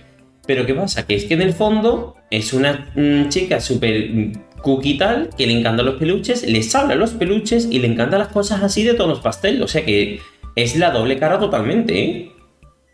Claro, eso Dualidades. La dualidad de, tiene su función social de tengo que ser la líder, tengo que hacerme la dura y tal. Y luego tiene su yo real, que es su yo interior, que es más dulce, más de otra forma. Lunar en Piscis. Dios. ¿Qué pensáis del ejército escarlata? Aparte que son chulísimas. A mí me parece un trío icónico, me parece que es difícil, por no decir imposible, olvidarse de... Y, y no sé, yo es que tengo muy buenos recuerdos porque es que yo me he reído y me sigo riendo con ellas un montonazo porque es como que intentan hacer las cosas pero siempre acaban de patéticas y Sinchan siempre está ahí como la voz Pepito Grillo de esto lo estás haciendo mal, esto no sé qué, esto no sé cuánto y es comedia. Total, total, Ellas, ¿eh? ellas dicen que no son comediantes pero lo que hacen es comedia. Son, son comediantes. Son comediantes, sí. Y yo creo que mm, como así más destacable que no acabaron como patética fue el capítulo en el que hicieron de niñera, Sí. Que la Sí. intentan como despedir y vienen los niños aclamándolas y tal. Y las niñas chicas imitan lo que nosotros acabamos de hacer del eslogan y se ponen a hacer super cosas. Es verdad que ahí no quedaron de patética porque ah, parecía que iba a ser mal el trabajo y que la iban a despedir, pero al final fueron todos los niños de la escuela a aclamarle a la directora de que se quedara. Al fin y al cabo, ahí rescatamos lo que hemos dicho antes de que Shin-Chan tiene un corazón que no le cabe en el pecho y es muy noble. Entonces, por la gente que le importa, sí hace ciertas cosas, ¿no? Y no solamente No, pero- Shin-Chan, sino todo el mundo. No fueron Shin-Chan, de hecho Shin-Chan y Himawari, porque eso ocurre en, eh, en la guardería. En infantil, se quedan como, ay, al final como que se ríen de ellas incluso. Todos los niños van, pero ellos se quedan allí riéndose, porque claro, Himawari cuando se junta con Shin-chan es Peor. una niña súper traviesa, es como todo lo oculto y todo lo oscuro que puede sacar, pues lo saca con él. Sí, sí. Y otra cosa es que Es su Ryuko- catalizador. Ryuko está enamorado del padre de Shin-chan. Está enamorada del padre de Ay, es Shin-chan. verdad, no me de eso. Ostras, es verdad, Es pero verdad. Eso es un dato que pasa bastante por alto, pero ahora No cuando es es más verdad, mayor sí. y todo las ve y ella se sonroja, se Ah, se me había pone olvidado eso, ¿eh? A mí también, pero es cierto, sí. wow. No me Y- acordaba. Ella estaba enamorada del padre de Shin-chan. De También te digo que tiene ganas, ¿eh? A ver, Hiroshi tiene un perfil de el, Portugal. el- ¿cómo se dice? El corte este de, de- de Portugal, o sea, en el mapa. A ver, la cabeza de Misa es Andalucía. sí. El perímetro de, la cabeza de, de Misa es Andalucía. Y Hiroshi, el padre, es mm, Portugal. O sea, es la parte oeste de la península ibérica. Entonces nos hace falta ahora que. Ah, entonces la cara de los niños es el, el resto de la península, entiendo. Ah, ya no sé, a eso ya no lo sé. Eh, bueno, eh, vamos a pasar ahora a otro personaje, que esta vez es Nanako. Que bueno, de Nanako puedo decir tranquilamente que es uno de los pocos personajes con una personalidad normal, que no es excéntrica, porque es verdad que es una chica dulce, muy trabajadora. Y bueno, en su historia personal es verdad que el padre la sobreprotege demasiado y ella pues digamos que ha desarrollado todo lo contrario, ¿no? Ella se ha rebelado un poco contra el padre en el sentido de que yo soy una persona que puedo hacer mis cosas a mi, a mi rollo y tal. Y bueno, pues ella tiene 20 años, estudia en la universidad y tiene una compañera de piso que es esta chica que, tiene, que es rubia con las trenzas que hace lucha libre, ¿os acordáis de ella? Sí. No me acuerdo del nombre, Mm, pero era vagamente. chulísima. No, el nombre no me acuerdo, nombre pero no, sí bueno. tengo el dibujo. Y bueno, pues muchos chicos intentan quedar con ella, pero ella los ignora, ella a mí es que me da igual. Y bueno, pues es verdad que personaliza un poco la mujer empoderada e independiente y es el amor platónico de Shin-chan. Pero tanto ha sido de que Shin-chan está tan obsesionado con Anako de que al fin y al cabo ella ya es amiga de la familia entera. Contadme sobre Los Nanako, ¿qué Nohara en todos lados. Sí, los Nohara están hasta la sopa. A mí me parece que Nanako es eh, el ideal, ya no solo de belleza, sino de todo lo que tiene que ser una chica en Japón. Sí, Sí. totalmente. Y yo creo que por eso es el crash o el amor o el mm, como la máxima aspiración de Shin-chan o la- es que es la representación básica de la mujer perfecta. Sí. Eh, Shin-chan en sí, lo- no Shin-chan como personaje, sino como serie. Tiene bastante tópicos sexistas Sí. Y ella no deja de ser la chica todoterreno, que siempre va perfecta, que es guapa, que puede trabajar, que puede estudiar, que puede... Pero lo hacen de una manera muy sutil, Porque realmente ella llega a encantar. Tú la ves y es una chica que, que, que gusta. Sí. porque es amable, es sincera, cuenta lo mismo lo bueno que lo malo, es humilde.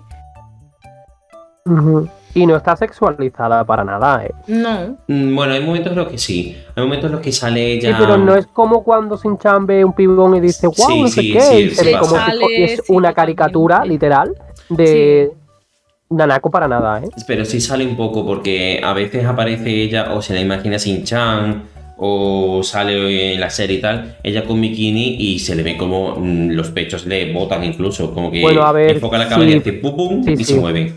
pero una Sí, pero- cosa es cómo se refleja el personaje y otra cómo se refleje en la mente de Shin-chan. Claro. Ahí tienes razón. Ahí tienes toda la razón. Me has dejado callado, oye. bueno, ¿tienes algo más de Nanako? No, realmente es que es muy plana y su Sí. función básicamente es gustar, gusta y hace bien su papel. Sí, su función es eso, que sin Chan vaya detrás de ella sobre todo. Y si Su esa es su función es trama. gustar. Es que no tiene más trama, en Que verdad. no que tiene eso. mucho más, ¿eh? No. Bueno, quiero hablaros sobre Michi y Yoshirin, que son una pareja legendaria. Dios, qué asco. Total.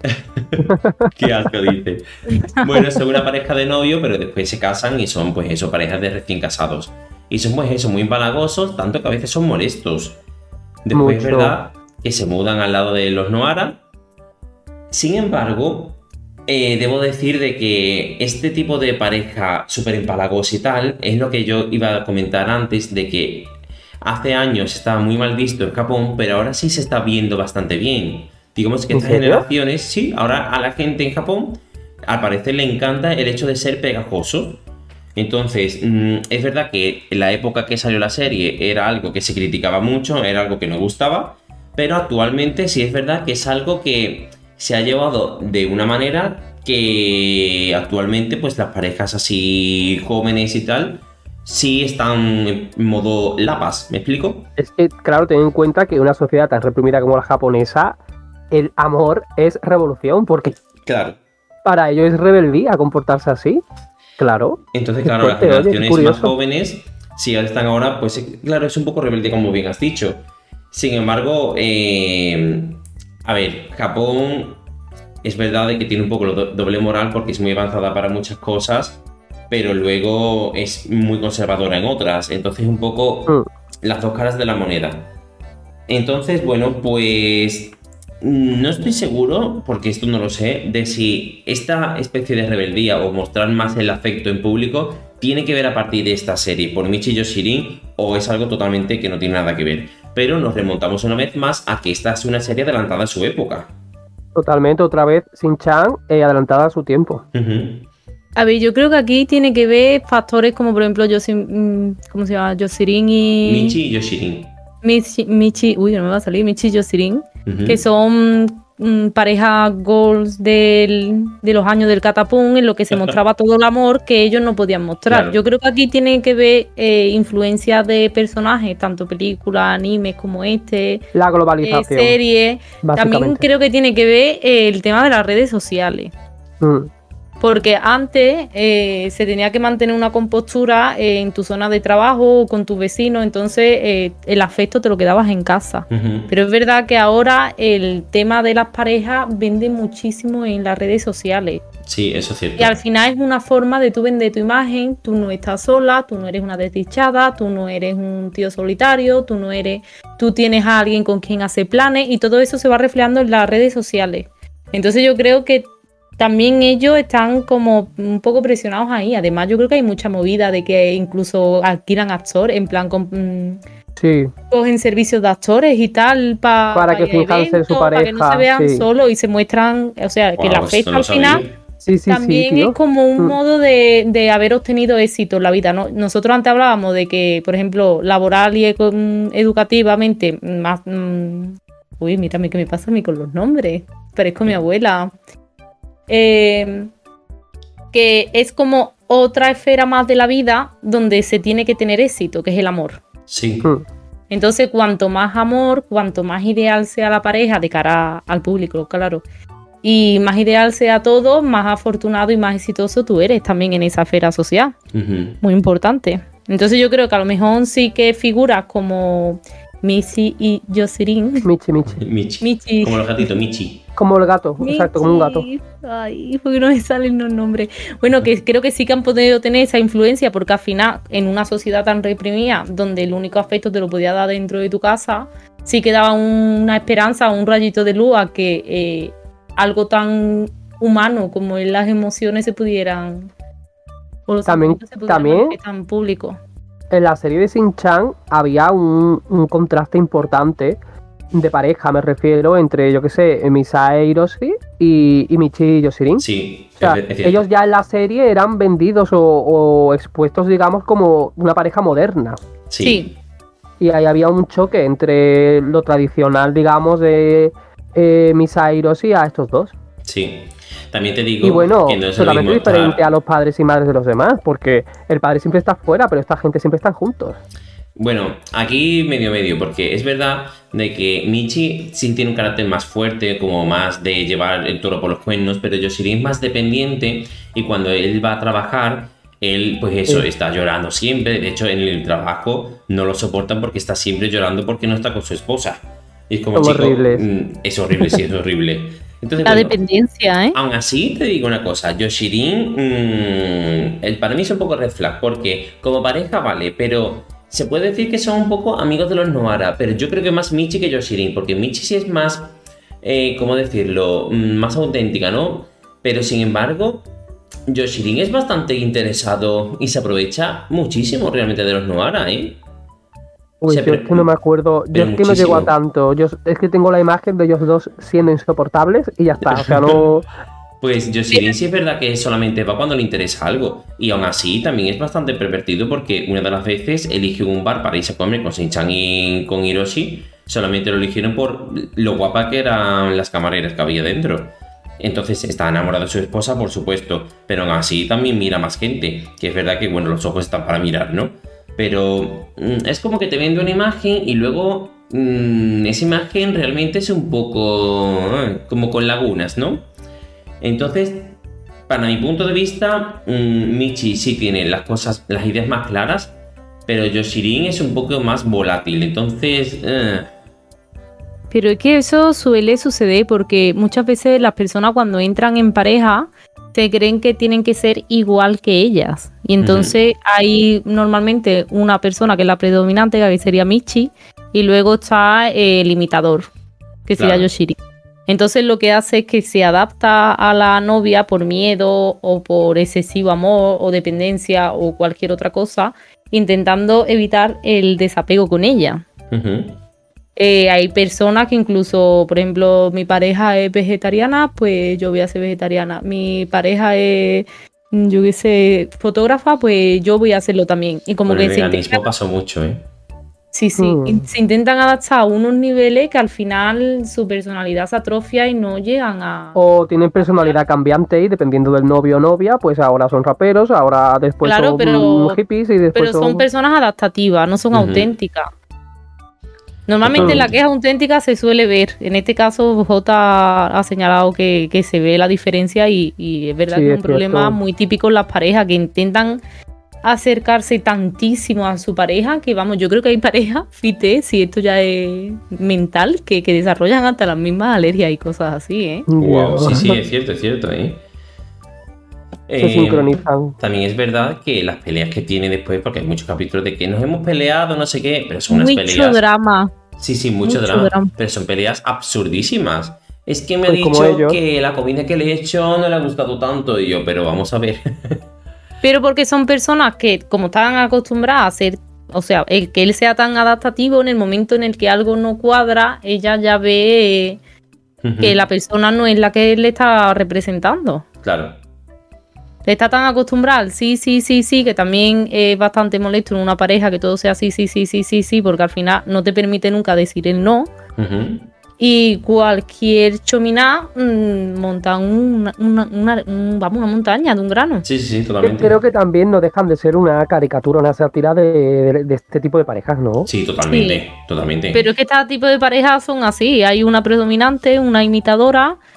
Mm, la imitadora es la adaptativa y la predominante es la que lleva las riendas. Entonces, en el momento en el que a la predominante la adaptativa no llega a lo que ella le exige o le pide o espera de ella, se monta un dramón.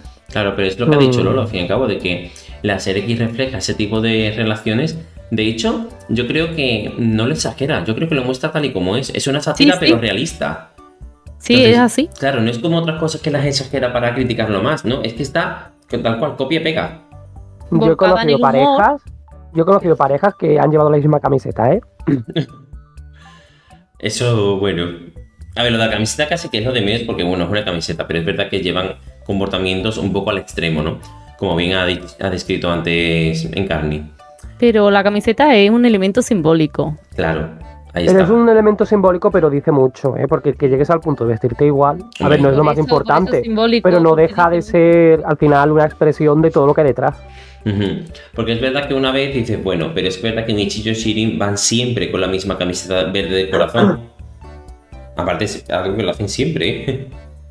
Sí, incluso hay un capítulo que se, poni- que se puso cada uno una camiseta y uno tenía una parte del corazón y el otro la otra. Y cuando se juntaban formaban el corazón entero. Bueno. Son horribles. bueno, vamos a pasar a otro personaje que es Ai-chan, si os parece. Que Ai-chan es la niña rica esta que está en el colegio. Bueno, esa niña es la niña rica consentida, pero es que incluso tiene un guardaespaldas. De hecho, Sí, es sí. más, compara su fortuna con la de Kasama. Y le dicen, es que tú tendrás dinero, pero es que yo tengo un montón de veces más dinero que tú, no sé qué. Y Kasama se queda como, bueno, ¿y a mí qué? ¿Sabes que te doy un pin? Es verdad que a Kasama esto se la suda un poco, ¿no? Y bueno, esta niña aparte abusa un poco de que es como supuestamente una chica súper sensual, que a todo el mundo le encanta y con su mirada enamoraba a todos los chicos. Pero sin embargo, con Shin-chan no le sirve. Entonces, ¿qué pasa? Se obsesiona. Es como, no puedo, pues me obsesiono. Es, no es amor lo que tú sientes, sino Edward- obsesión. Como Edward Cullen con Bella Swan. Un poco. A mí, yo que no soy muy dado al crepúsculo. Sin embargo, Shin-Chan la considera muy molesta. Shin-Chan no le devuelve precisamente nada de sus piropos porque es verdad que hay episodios donde esta niña se encapricha con ciertas cosas. De hecho, se capricha en un capítulo de Nevado y le quiere quitar al perro, ¿eh? Sí, Esta es otra insoportable. Uf. Ujú. Y bueno, la. mm, Porque Shin-Chan dice, bueno, hasta cierto punto Shin-Chan pasa un poco de ella. Pero la rivalidad brutal que tiene con Nene. O sea, es. pelea a tope. Mm, Pero eso porque, porque es chica también o. Competencia, claro. Sí, un poco mm, competencia, supongo, porque siempre lo humilla que si ella tiene más dinero, más vestidos y eso. Y bueno, pues se han incluso pegado, ¿eh? O sea, la serie se pegan. Y Nene Dios. dice claramente que es que la niña es despreciable. También te digo, no se equivoca, ¿no? Y bueno, es muy chantajista, manipuladora. De hecho, a su guardaespaldas lo chantajea un montón de veces, ¿eh? Y nene. Sí. Tiene- Total, ¿eh?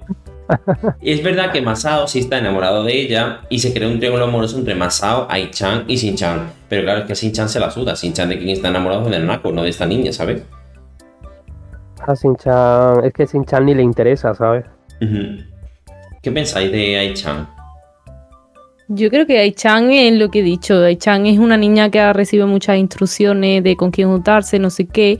Es una niña a la que constantemente le están recalcando su estatus y cómo se tiene que juntar, con quién se tiene que juntar, tal. Y ella siente que puede tanto con todo. Si un niño ya de por sí es yo ya ahora quiero mm, y si no lo tengo lloro, ella dice yo ya y lo tiene en el momento. Entonces por eso se encapricha tanto con Shin-Chan y por eso ella intenta constantemente montarse por encima de todas las personas que quedan a su alrededor, porque ella realmente se cree superior. Sí, sí, se cree superior. Sin embargo, yo hay una cosa en la que pienso diferente a ti. Porque es verdad de que a ella le han enseñado y le han dicho claramente que ella es superior, que ella es especial, que ella tiene un estatus mm, diferente. Pero sin embargo, yo creo que esa niña no ha sido criada por los padres. Habrá sido criada por la gente que haya tenido de babysitters y tal, sino que los padres no están. Porque como son padres ricos y todo eso, pues bueno, estarán en, su, en sus vías de negocios constantemente Sí, y sí. eso. Entonces yo creo que es una niña que no ha sido criada por sus padres. Entonces, claro, es como que mm, la niña sabe perfectamente lo que puede conseguir con su estatus, mm, digamos, monetario, económico. Y claro, lo lleva a un nivel en el que, al fin y al cabo, intenta como comprar amigos, pero es que, de hecho, consigue lo contrario, consigue más enemigos. Al final la niña acaba siendo despreciada. Pero, Claro. Jota, yo creo que incluso no le hayan creado los padres, los códigos siguen ahí, ¿eh? Las Claro, instrucciones y los códigos y todo. Es exactamente, igual. El padre y la madre, aunque no participen directamente y diariamente en la educación de la niña, los empleados, el hecho de tener una niñera, de tener una guardaparda, de tener una persona que coja el coche, Claro. todos ellos siguen las instrucciones de los padres, así que indirectamente, aunque es verdad que no vaya la madre todos los días o le reciba la madre o le dé de comer la madre y tal, eh, ellos seguían por el pensamiento de los padres. Sí, Al claro, final al cabo son los que le pagan. Son instrucciones al fin y al cabo. De hecho, hay un momento en el que al final esta niña se va del colegio, se va a otro colegio, dicen, y bueno, deja de aparecer. O sea que. Que lo que yo digo, ¿cómo llegó esa niña? Porque con todo el dinero que tiene y todo eso, ¿qué hace esa niña en ese. en. Si te la verdad, en- ¿Cómo se llamaba la escuela del Sinchan? Eh, Parvulario Futaba. Ah, pues eso, ¿cómo acabó en Parvulario Futaba? Yo No. creo, sinceramente, que eh, los padres, mm, al tener tanta fortuna y tal, tendrán un negocio en muchísimas partes de Japón y irán constantemente mudándose. De hecho, ella eh, llega y ella no tiene ningún tipo mm, de problema para presentarse desde el primer día. Que Se está aco- acostumbrada. Está habituada a conocer y olvidar a gente. Está como habituada. Entonces yo creo que ella llega, se instala, le ponen el, el- el colegio que le ha dado plaza, porque tampoco se ve que haya colegios privados y cosas de esas realmente durante la serie. A mí me encaja porque mm, si hemos dicho antes que es una ciudad que todavía no tiene ni siquiera 70 años desde su fundación, Claro, no Claro. se ve Tiene que sentido. haya. Entonces yo creo que ellos llegan, le dan la plaza en el primer colegio, esa niña entra ahí de rebote porque saben que es algo temporal y pues se marcha y entrará en otro colegio y entrará en otro colegio y entrará ahí. Además que ella en la, ella en el recreo, como que cuando llega, por lo que yo recuerdo, como que se intentó apoderar de todo. En plan, ahora llego aquí y yo soy la reina de aquí, Sí. ¿sabes?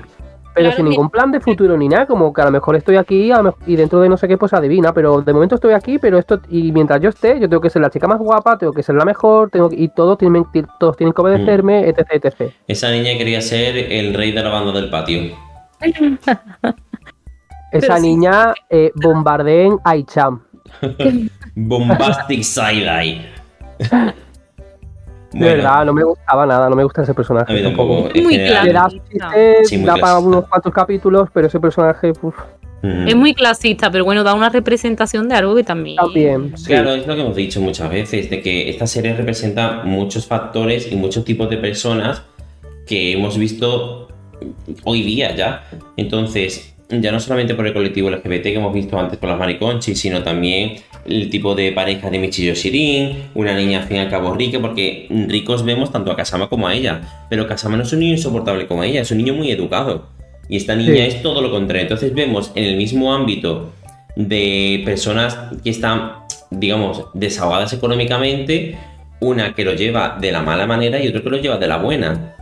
Claro, Y- porque vemos el, la persona que mm, ha visto cómo han construido y han amasado la fortuna, casi mediante las relaciones en plan elitistas, por así decirlo. Luego vemos a la persona que desde el trabajo y su educación ha conseguido tener dinero. Efectivamente. Eh, Porque- Ellos tratan de que Masao sea inteligente, que sepa comunicarse y que sepa sobre muchas cosas para poder hablar con muchas personas y tener influencia. No y la otra, no, Kasama, Kasama. Kasama, eso. Y la ha dicho amasar, amasado y se le ha quedado la palabra. eso ha sido, eso ha sido.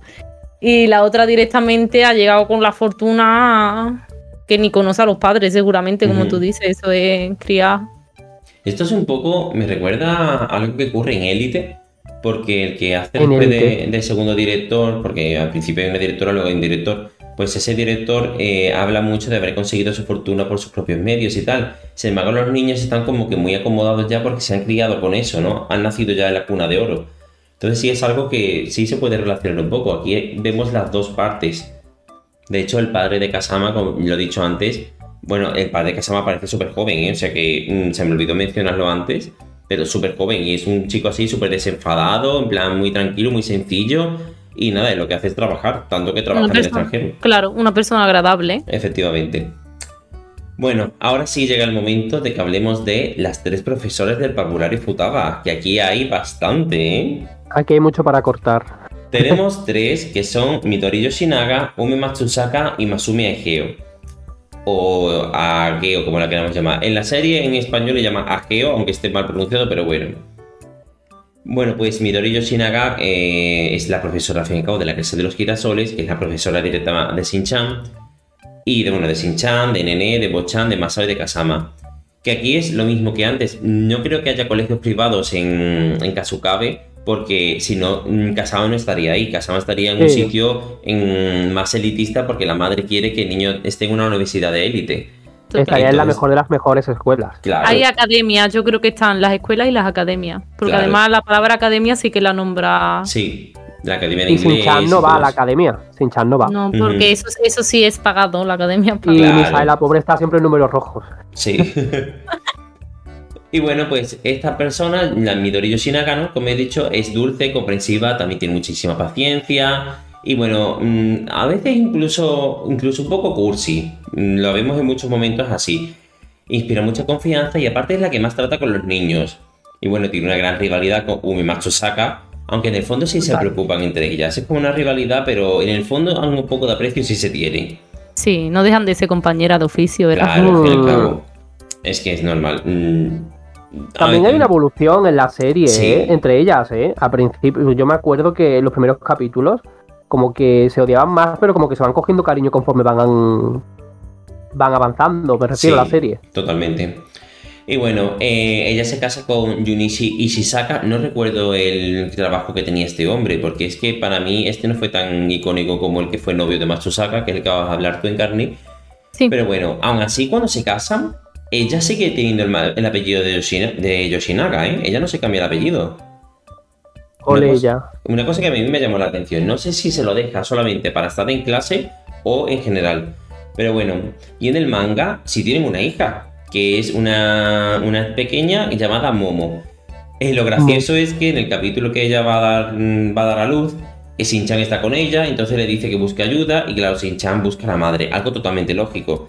Entonces, bueno, la madre llama también a, o sea, Mei-chan llama al marido de, de Yoshinaga y van todos juntos allí. Como siempre, nos no hasta la sopa. Yo no sé cómo les da tiempo a todo en la vida, ¿eh?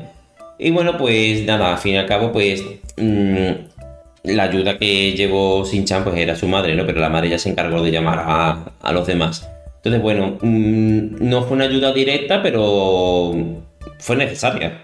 Sí, sí. Bueno, contadme, ¿qué pensáis de Midori Yoshinaga? A mí me cae muy bien, la verdad, pero es que no puedo evitar compararla con Matsusaka y es que Matsusaka la eclipsa totalmente. Sí, pienso igual. Pero me cae muy bien ella, ¿eh? Además, pienso que es la que tiene más vocación el sí, trabajo. Desde luego. Mm. Pero claro, al fin y al cabo es verdad que es un personaje más plano, no tiene. es que la eclipsa, es que Matsuka aparece y ya no ves a Yoshinaga ni siquiera. Claro. al menos, a mí, me, a menos me pasa eso a mí, no sé.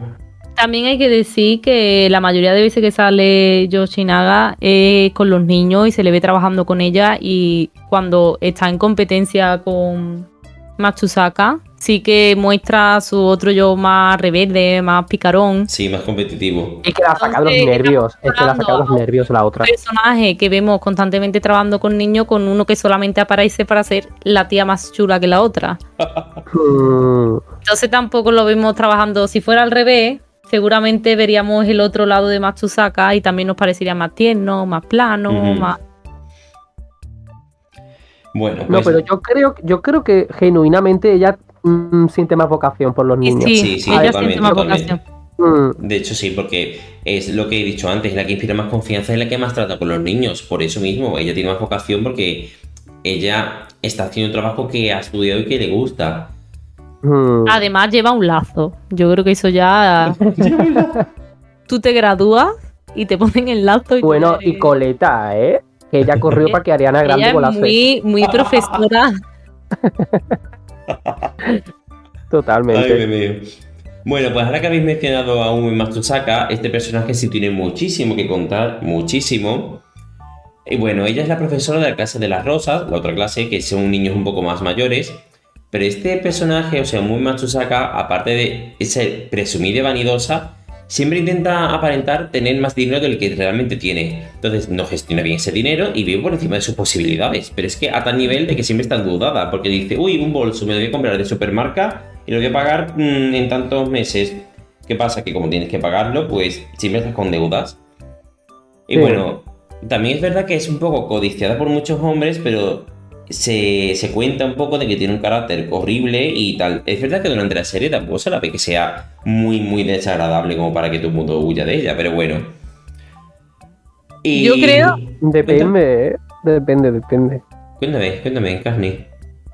Que yo creo que eh, no es que tenga un carácter súper horrible, pero creo que como esperan de la mujer que se calle, que sea tímida, de hecho, Hiroshi y Misae cuando interactúan o salen fuera y todo, lo máximo que se ve de Misae es una mirada y un sonrojo. Entonces, como ven que ella se ríe en voz alta, ella es escandalosa, ella es llamativa, ella va con los plumones, ella va. Yo creo que eso es lo que mm, hace que rechacen a, a Matsusaka. Claro, que ella es más auténtica en vez de ser el tipo de mujer ideal, ¿no? Claro, entonces no es que tenga un carácter súper horrible, sino que a lo mejor en el hecho que no de es sumisa. a voces ya le tira para atrás a ellos, porque no mantiene la compostura que debería mantener una mujer. Entonces la descatalogan. No descataloga. Ella es antisistema. No. no, hombre, no llega tanto, pero sí es cierto que rompe el, rol, digamos.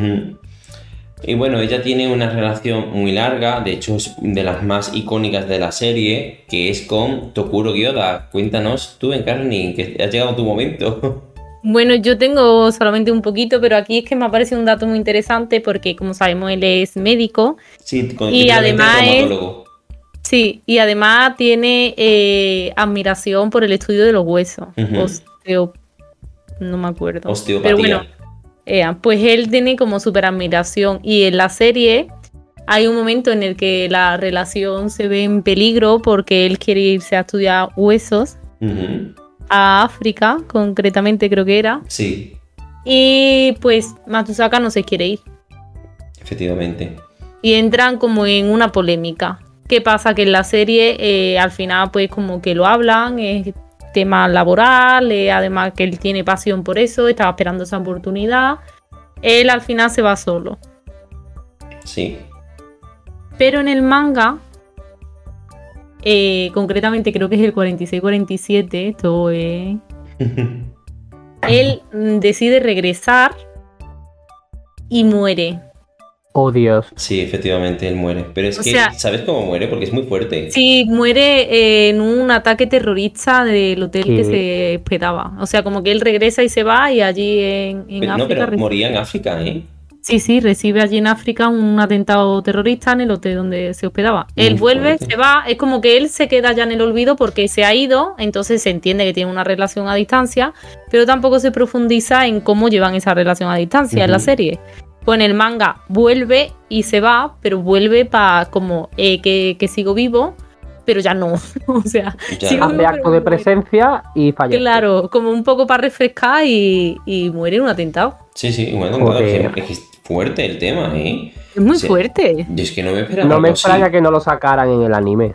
Bueno, también te digo, cosas peores han sacado del anime también, ¿eh? Bueno, sí, pero, Pero Shin-chan no deja de ser una serie para niños y de gracia. Eso no hace gracia. Eso ya, es. ya, por supuesto. Bueno, también creo que es cuestionable si es para niños o no, ¿eh?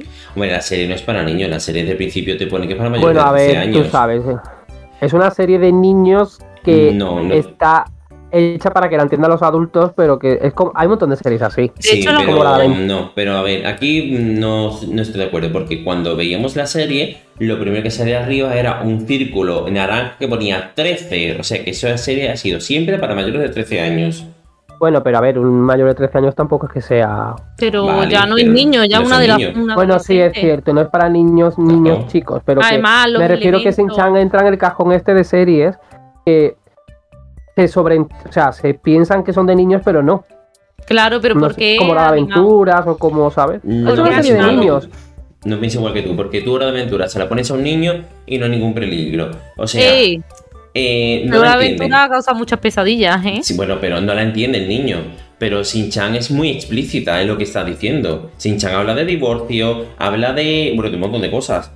Y habla de. Se ven muchas manipulaciones, se ven muchas actitudes muy tóxicas, y eso se ve muy explícito. En Hora de Pero Aventuras. es un niño no lo entiende, J. Pero es es como sí con lo los Sims. entiende. No lo entiende, pero estamos ¿Sí? hablando de que, al fin y al cabo, esos niños están repitiendo el patrón de lo que ven en la tele y de lo que ven de sus padres. Entonces, si tú ves un niño que se pone, o sea, que ve un. Vamos a poner que un niño de 4 años o 3 está viendo el capítulo en el que Himawari roba las joyas de su madre. Y ya dice, uy, Sí. qué divertido, pues voy a coger yo también las joyas de mi madre. Como ellos no la han regañado. ¿Me explico?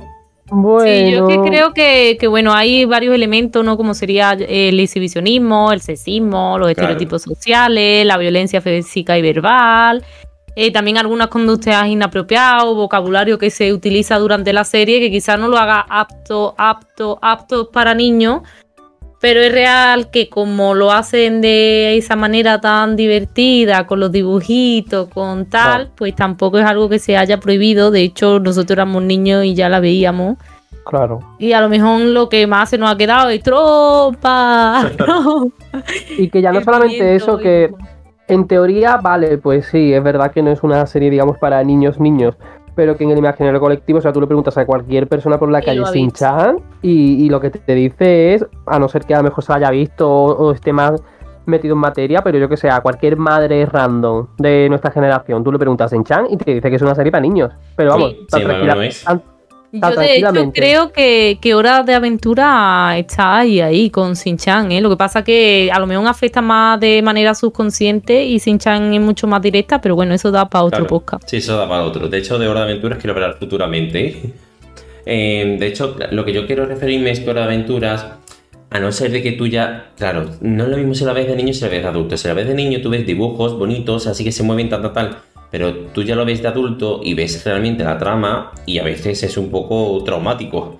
Y Sí, sin sí, embargo, es Hora de eso. Aventura Claro, da para podcast. Entonces, sí, Literal. sí, sí, tendremos un episodio de Hora de Aventura, no os preocupéis. Bueno, ¿Qué te- eh, después de la muerte de, mm, de este señor, del traumatólogo, de mm, Tokuro Gyoda, pues ella vuelve a quedarse soltera. Eh, Matsusaka, de hecho, no se llega a casar con él al final. Y bueno, pues ella sigue buscando marido rico y atractivo, pero sí es verdad de que a partir de ahí hace como planes de ahorro. Entonces empieza a mirar más por su dinero y se vuelve muchísimo más trabajadora que antes. Entonces, creo que Matsusaka es el personaje de, por lo menos de la, de la escuela, que sí tiene más evolución. Porque la evolución de Yoshinaga es, hey, me he casado, pero ella sigue siendo igual, ella no cambia. Sin embargo, Matsusaka sí cambia, sí mejora su actitud. Sí, es Pero yo creo que es por el cuadro en el que se presenta, ¿eh? Claro, claro. Porque fíjate que ella establece una relación que era algo que ella estaba como deseando y de repente él muere. Y yo creo que ella entra como en una depresión que como para Claro, llenar ese vida, vacío. Sí, pero para llenar ese vacío yo creo que ella se centra más en el trabajo, que no es una cosa tan rara, ¿eh? No, pero Pues bueno, eh, de alguna manera tienen que tener de afrontar el duelo. Y al fin y al cabo, si se centran en el trabajo, a mí personalmente no me parece mal, porque bueno, No, no, a mí tampoco, pero que mm, yo creo que esa evolución viene a raíz de la muerte de... Sí, sí, por mm, supuesto, ¿Qué hago? Eh, eh, me he visto ya con mi vida casi mm, planteada y de repente vuelco y otra vez a empezar. Voy a- Y se centra ahí a una manera ya... sí. Y bueno, quiero hablar ahora de la otra profesora que es Masumi Egeo. Que esta, esta profesora, al fin y al cabo, llega bastante más tarde a la serie, de hecho, muy tarde. Y llega precisamente cuando Matsusaka se cae de la escalera y se rompe Sí. la pierna. Entonces Qué guapa ella- que va con las cayolas ella. Entonces, pues bueno, la señorita Egeo llega eh, para sustituir a Matsusaka, aunque se supone, te dejan un poco así entrever, de que ella ya estuvo anteriormente. Después, cuando Matsusaka vuelve, a esta señora le dan la clase de los cerezos, que no existía hasta la fecha, pero de repente hay una clase de los cerezos. Pero bueno, es muy tímida e introvertida y también siente pavor hacia los niños pequeños, que muchas veces le dicen, ¿estás seguro que te has metido en el oficio correcto? Pero ¿qué pasa? Este personaje, lo interesante que tiene es de que cuando se quita las gafas, cambia totalmente. O sea, se vuelve muy agresiva, muy directa, un poco borde, tosca. Entonces, claro, aquí lo que te muestra es que tiene un trastorno de personalidad múltiple, pero como una casa, es muy bestia. Múltiple la película. No, sí, eh. ¿Qué pensáis de ella? A ver. Yo, Yo pienso que está un poco. el- Bueno, No, yo no voy a decir mucho, es que no. Es que es cierto que llegó más tarde a la serie. Y yo la he visto, pero menos. Pero yo lo que recuerdo. Eso de la, eso de que se quitaba las gafas y cambiaba totalmente, sí lo recuerdo. Es que era lo más emblemático de ella. Y yo, verás, es que no sé, pero muy normal eso no es, evidentemente. pero no te puedo. No te puedo decir más allá. No sé si ustedes. yo lo que iba a decir es que es verdad que yo no me acuerdo mucho, pero sí que me acuerdo de lo de la gafa. Y hay situaciones o mm, elementos que cuando una persona tiene trastorno múltiple de personalidad puede activar una personalidad u otra. Entonces yo creo que como que el elemento detonante era la gafa. Claro. De hecho, lo, lo especifica. Dice que ella, al fin y al cabo, cuando se quita las gafas, no ve a la persona apenas, entonces sí puede hablar sin ningún tipo de, de tapujo. A ver, que aún así sigue siendo una excusa de mierda, pero bueno, por lo menos da una excusa. Aparte, Lo la señorita intenta. Geo, sí, lo intenta. Aparte, también la señorita Geo tiene muchas actitudes informáticas en internet y además tiene una propia página web que solamente ha visto ella 325 veces. Siempre 325. nunca sube ni nunca baja. Bueno, bajar ya no puede, ¿no? Bueno, ya hemos hablado así un poco de los personajes y yo ahora quiero hablar de cosas turbias, porque yo tengo dos concretamente. Una ocurre y la otra es una teoría. Pero a ver, la que ocurre. No sé si os acordáis que hay, bueno, hay varias épocas en las que Shin-Chan está en el hospital, ¿vale? Sí. Pero no cuando está ingresado, porque cuando está ingresado al fin y al cabo es por lo de la pierna que se rompe, que es cuando él se cae y, está- y coincide con Matsusaka. En uno de los momentos otros que está en el hospital, pues empieza a hacerlo de culito culito como siempre, ¿vale? ¿Qué pasa? que unas enfermeras lo atrapan por el culo, lo levantan y empiezan todas a hablar de su culo, pero observándolo. Mire qué buen culo tiene ese chico, pero mira no sé qué. Pero es que a tanto que ya hablan de su ano, ¿eh? Mira qué rosadito el ano, mira qué perfecto, mira no sé qué. ¿En serio? Sí, pero es que es peor. Es que una le mide el dedo. ¡Ah! Perdona. Sí, sí, le mide el dedo. Mira qué cálido es por dentro, no sé qué, no sé cuánto. Y yo estaba diciendo, pero esto qué es, y esto ocurre de verdad, ¿eh? Voy a buscar el capítulo a ver si lo encuentro. Pero esto ocurre de verdad. Y bueno, pues cuando al fin y al cabo Shin-Chan consigue alejarse, se queda como traumatizado, ¿sabes? Porque es que eso es un tipo de. Mm, ¿Abuso? Sí, de abuso, no. Sí, mm, abuso. Es que sí, es un abuso. Se han abusado de él y de su culito. O sea, pero es que Culito, me estás culito. contando esto mientras sigo viendo el GIF. Del culo. Es que es muy fuerte, es muy fuerte, porque ya te digo, le abren aparte las nalgas y enfocan a su ano. O sea, es que es- no se cortan ni las enfermeras ni el cámara, ¿eh? Y bueno, pues Dios. se queda, ya- como ya te digo, con un trauma que mm, normal, o sea, normal, porque es que se han puesto personas extrañas a tocarle el culo y meterle el dedo dentro. Y bueno, pues comentan eso como si fuera lo más normal del mundo, ¿eh? Yo no sé si esa escena después la han, mm, la han eliminado o no, pero yo eso lo he visto y aparte lo he visto incluso en TikTok hace relativamente pocos La meses. cosa es que me suena, yo creo que lo he visto también. Sí, que eso estaba, ¿eh? Yo creo que sí, a mí me suena eso del culo. Es que vamos. Yo si lo he visto, mi mente ha dicho adiós. El cerebro es sabio. Normal. Y bueno, eh, ¿tenéis alguna cosita así turbia que queréis comentarme? Yo la verdad es que no, Mm. no tengo nada. Yo así turbio, turbio. Vale, pues entonces voy a contaros la teoría, ¿vale? Vale. Bueno, antes... Bueno, hay- había, o- había un capítulo de miedo, ¿no? Como era que, era como de, ¿no? Sí, de Halloween y eso sí ha habido. Sí ha habido. Pero no es turbio como tal, en realidad. No, es eh, simplemente. claro, rollo eh, Halloween y tal, pero turbio nivel le meten No, el turbio, el dedo eso en el no. ano No, no, no, no, a ese nivel no. rosado y calentito. Dios. Bueno, yo he pasado aquí, pero antes de contaros, ¿hay algo que queráis comentarme que nos hayamos saltado o algo? ¿O vamos bien? Yo creo que vamos bien. vale, vale. Pues entonces os cuento ya lo último de este episodio, que va a ser la teoría. La teoría es que Shin-Chan fallece en uno de los momentos. Eh, hay uno de esos momentos en los que Himawari pues está intentando cruzar la calle, siendo una bebé, y Shin-Chan pues va a salvarla. ¿Qué pasa? Que al fin y al cabo los dos son atropellados en un accidente y fallecen. Entonces, bueno, Misa entra en depresión, lógico, normal. Y bueno, pues la pobre no, no levanta cabeza. No sé muy bien si sigue con Hiroshi o si Hiroshi al fin y al cabo la abandona, no lo sé, pero bueno. Entonces, Misae empieza a desarrollar cómo sería la vida de sus hijos en un blog de dibujo con lápices de colores. Y ese es el motivo por el que la serie se llama Crayon Shin-Chan. Porque Crayon es lápices de colores en inglés, ¿vale? Entonces, Sí, sí. bueno, esto explicaría también por qué Shin-Chan nunca cumple años y aparte, la serie entonces aquí trataría de la imaginación de Misae y es lo que sus hijos hubieran hecho si siguieran vivos o también lo que han hecho anteriormente. Entonces, como que va recopilando. Porque claro, cuando empieza la serie, Shin-Chan todavía no tiene, o sea, no está Himawari. No. Entonces, estaría como contándote el pasado hasta que ocurriera eso y entonces de ahí en adelante Misae añadiría nuevas historias que estuviera inventándose. ¿Qué os parece esto? Aparte de Dios turbio. mío. Pues me parece que eso colocaría a Misae en la posición de personaje protagonista. Y. Y no sé, tío. Wow, es que te deja un poco el cuerpo frío. Sí. Hmm. En Las series japonesas siempre tienen teorías así, véase Oliver y Benji, A ver, tendría sentido dentro de lo que cabe, porque no sería una sorpresa para nadie que, que una serie japonesa pues tuviese ese tipo de desenlace, por decirlo de una manera.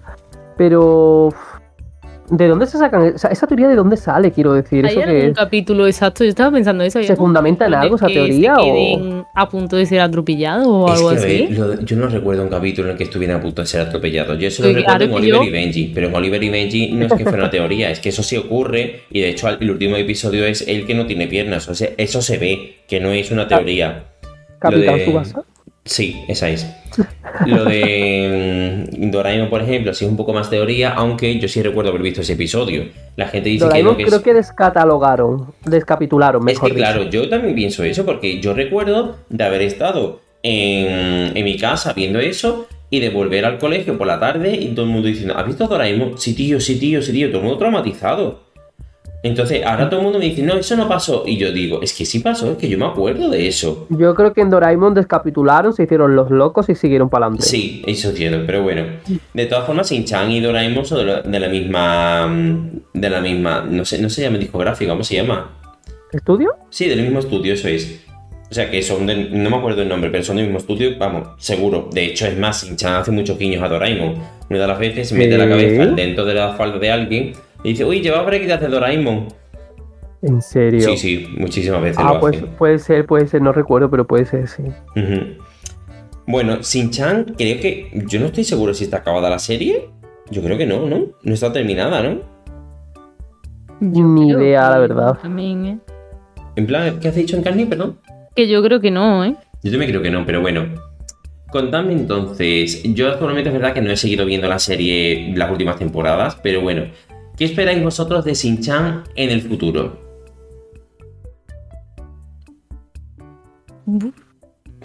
Uy, la pregunta. A ver, yo sinceramente espero que no pierda la magia que tiene en sí la serie, porque es una serie bastante diversa, bastante espontánea, divertida, que trata asuntos bastante duros con humor. Y espero que esa esencia no la pierda. Y también espero que si le dan un cierre no sea algo desesperado, mm, que se vea como que no haya tenido nada que ver con la trama, que suele pasar muchas veces también, que dicen vamos a cerrar la serie. Sí. Y sale algo nuevo que realmente parte todo y no sé. Sí, lo típico de todo es un sueño y cosas así, que entonces como para que Claro visto todo, ¿no? que... Exacto, espero que tenga un final coherente dentro de lo absurdo que es la serie. Ujú. ¿Y tú qué piensas, Lolo? Yo, eh, pues no sé, a mí me gustaría eh, que haya más películas. Aunque sé que tiene un montón, Sí, tiene un pero montón. es que las películas de Shin-Chan están chulísimas. Sí, la verdad es que sí. Yo es que casi apuntaría más a verme las películas que la serie. ¿eh? Sí, lo que pasa es que son historias totalmente diferentes, porque claro, la serie te, te expresa su día a día de, en su vida diaria y las películas son cosas, pues claro, más totalmente ajenas a su, a su vida diaria, ¿no? A su vida, porque claro, si no, no sería una película, porque para ver lo mismo que ves en la serie, pues... Pero bueno, sí, Aunque, películas aunque también me vería la serie de nuevo. Yo me la vería encantado. A mí me encanta Shin-Chan. Sí, a mí también. Yo, sin embargo, lo que espero de Shin-Chan es que en el futuro vuelvan a el estilo de dibujo que tuvieron, no al principio, sino un poquito más adelante, la época cuando ya nace Himawari y eso. Sí, porque en el principio es horrible. En el principio es horrible, pero es que el último que había, o que hay, Dios mío, es que cada vez era más deforme, ¿eh? Yo digo, pero vamos a ver, vale que las cosas se modernizan, pero ¿por qué lo hacéis más feo el dibujo? Entonces, bueno, es verdad que lo que viene a ser la serie como tal, mm, creo que sigue conservando su, su mismo toque, porque Shin-Chan siempre ha sido una serie que se caracteriza por eso, por tomarlo todo con naturalidad y siempre ha ido un poco más adelantada su época. Entonces, bueno, no sé ahora hasta qué punto podría ir adelantada a su época, porque claro, en ese momento tampoco lo sabíamos. Ahora es como, ah, sí, pues esto pasaba antes y ahora sí, pero todavía no sabemos lo que va a pasar para decir que sea adelantado, ¿no? Pero bueno, así que contadme, de 0 a desequilibrado mental, ¿cuán hincha soy soy? Eh, Misa en las rebajas. Me ha gustado esa. muy bien, muy bien. Bueno, pues primero deciros a vosotros dos que muchísimas gracias por este capítulo. Ha sido maravilloso. La verdad que creo que hemos aprendido también muchísimo. Y bueno, mm, ya sabéis que podéis venir aquí todas las veces que queráis. Yo encantado. O sea, se trabaja con vosotros de maravilla. Y, y bueno, pues daros las gracias de verdad de corazón a los dos. Nada, bueno. muchas gracias a ti. ¿Hay algo que queráis comentarme antes de terminar? Sí, bueno, esto no tiene nada que ver, ni es oscuro ni nada de eso, pero me gustaría decir los nombres en el doblaje latinoamericano. sí. Va a ser un poco choque, pero bueno, Shin-Chan mantiene su nombre. Ujú. Verá. Eh, Misae se llama Mitzi, Mitzi. Mitzi. Bueno. Hiroshi se llama Harry, Harry. Harry. Por la cara. Bueno, Himawari se llama Daisy, como la, Bueno, como la otra de Tiene Mario. sentido, porque de, Himawari significa girasol y Daisy, al fin y al cabo, eh, en inglés también es lo mismo. O sea que. Sí, es verdad. filólogo. y bueno, eh, los personajes secundarios, es que es lo único que me he preparado, ¿vale? Dios, hay uno de los secundarios, el de Yoshirin, que me hace mucha gracia el latino, ¿eh? Kazama es Cosmo, Cosmo. Cosmo. Wanda y Cosmo, los padrinos mágicos. Oye, pues un poco. ¿eh? Gochan es Bu, Bu- Bueno, Ah, Está como guay. japonés, ¿no? Nene es como. es, ¿Cómo? es Nini. Nini. Eh, Ni estudia ni trabaja. estudia ni trabaja. Ella ya. claro. Masao es Max, que Max. también le pega. Bueno. Max Max. Eh, Matsusaka le quitan el Matsusaka y la dejan como señorita Uma. Señorita. Tampoco Uma. es Ume, es Uma. Pero La- eso que es la, la Universidad, Universidad de. Málaga. Ah, eso es la de, la de Málaga, Málaga. la de Madrid, digo. Universidad de Málaga Real. La UMA, ¿me explicas? Eh, con Midori hacen prácticamente lo mismo, le ponen Dori. Dori. Dori, sigue nadando. ¿Y qué más, Luego tenemos a Nanako, que le ponen Bono. Bono. Bono. Sí, Bono Bus. Bono.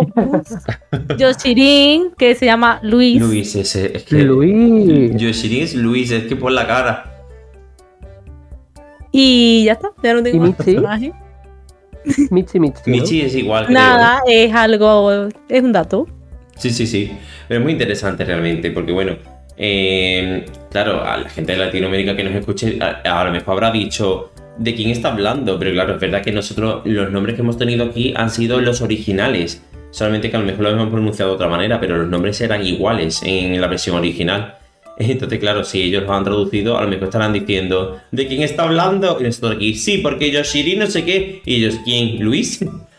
Claro, hay algunos que, bueno, que sí que se pueden ver. Sí, algunos que sí se notan.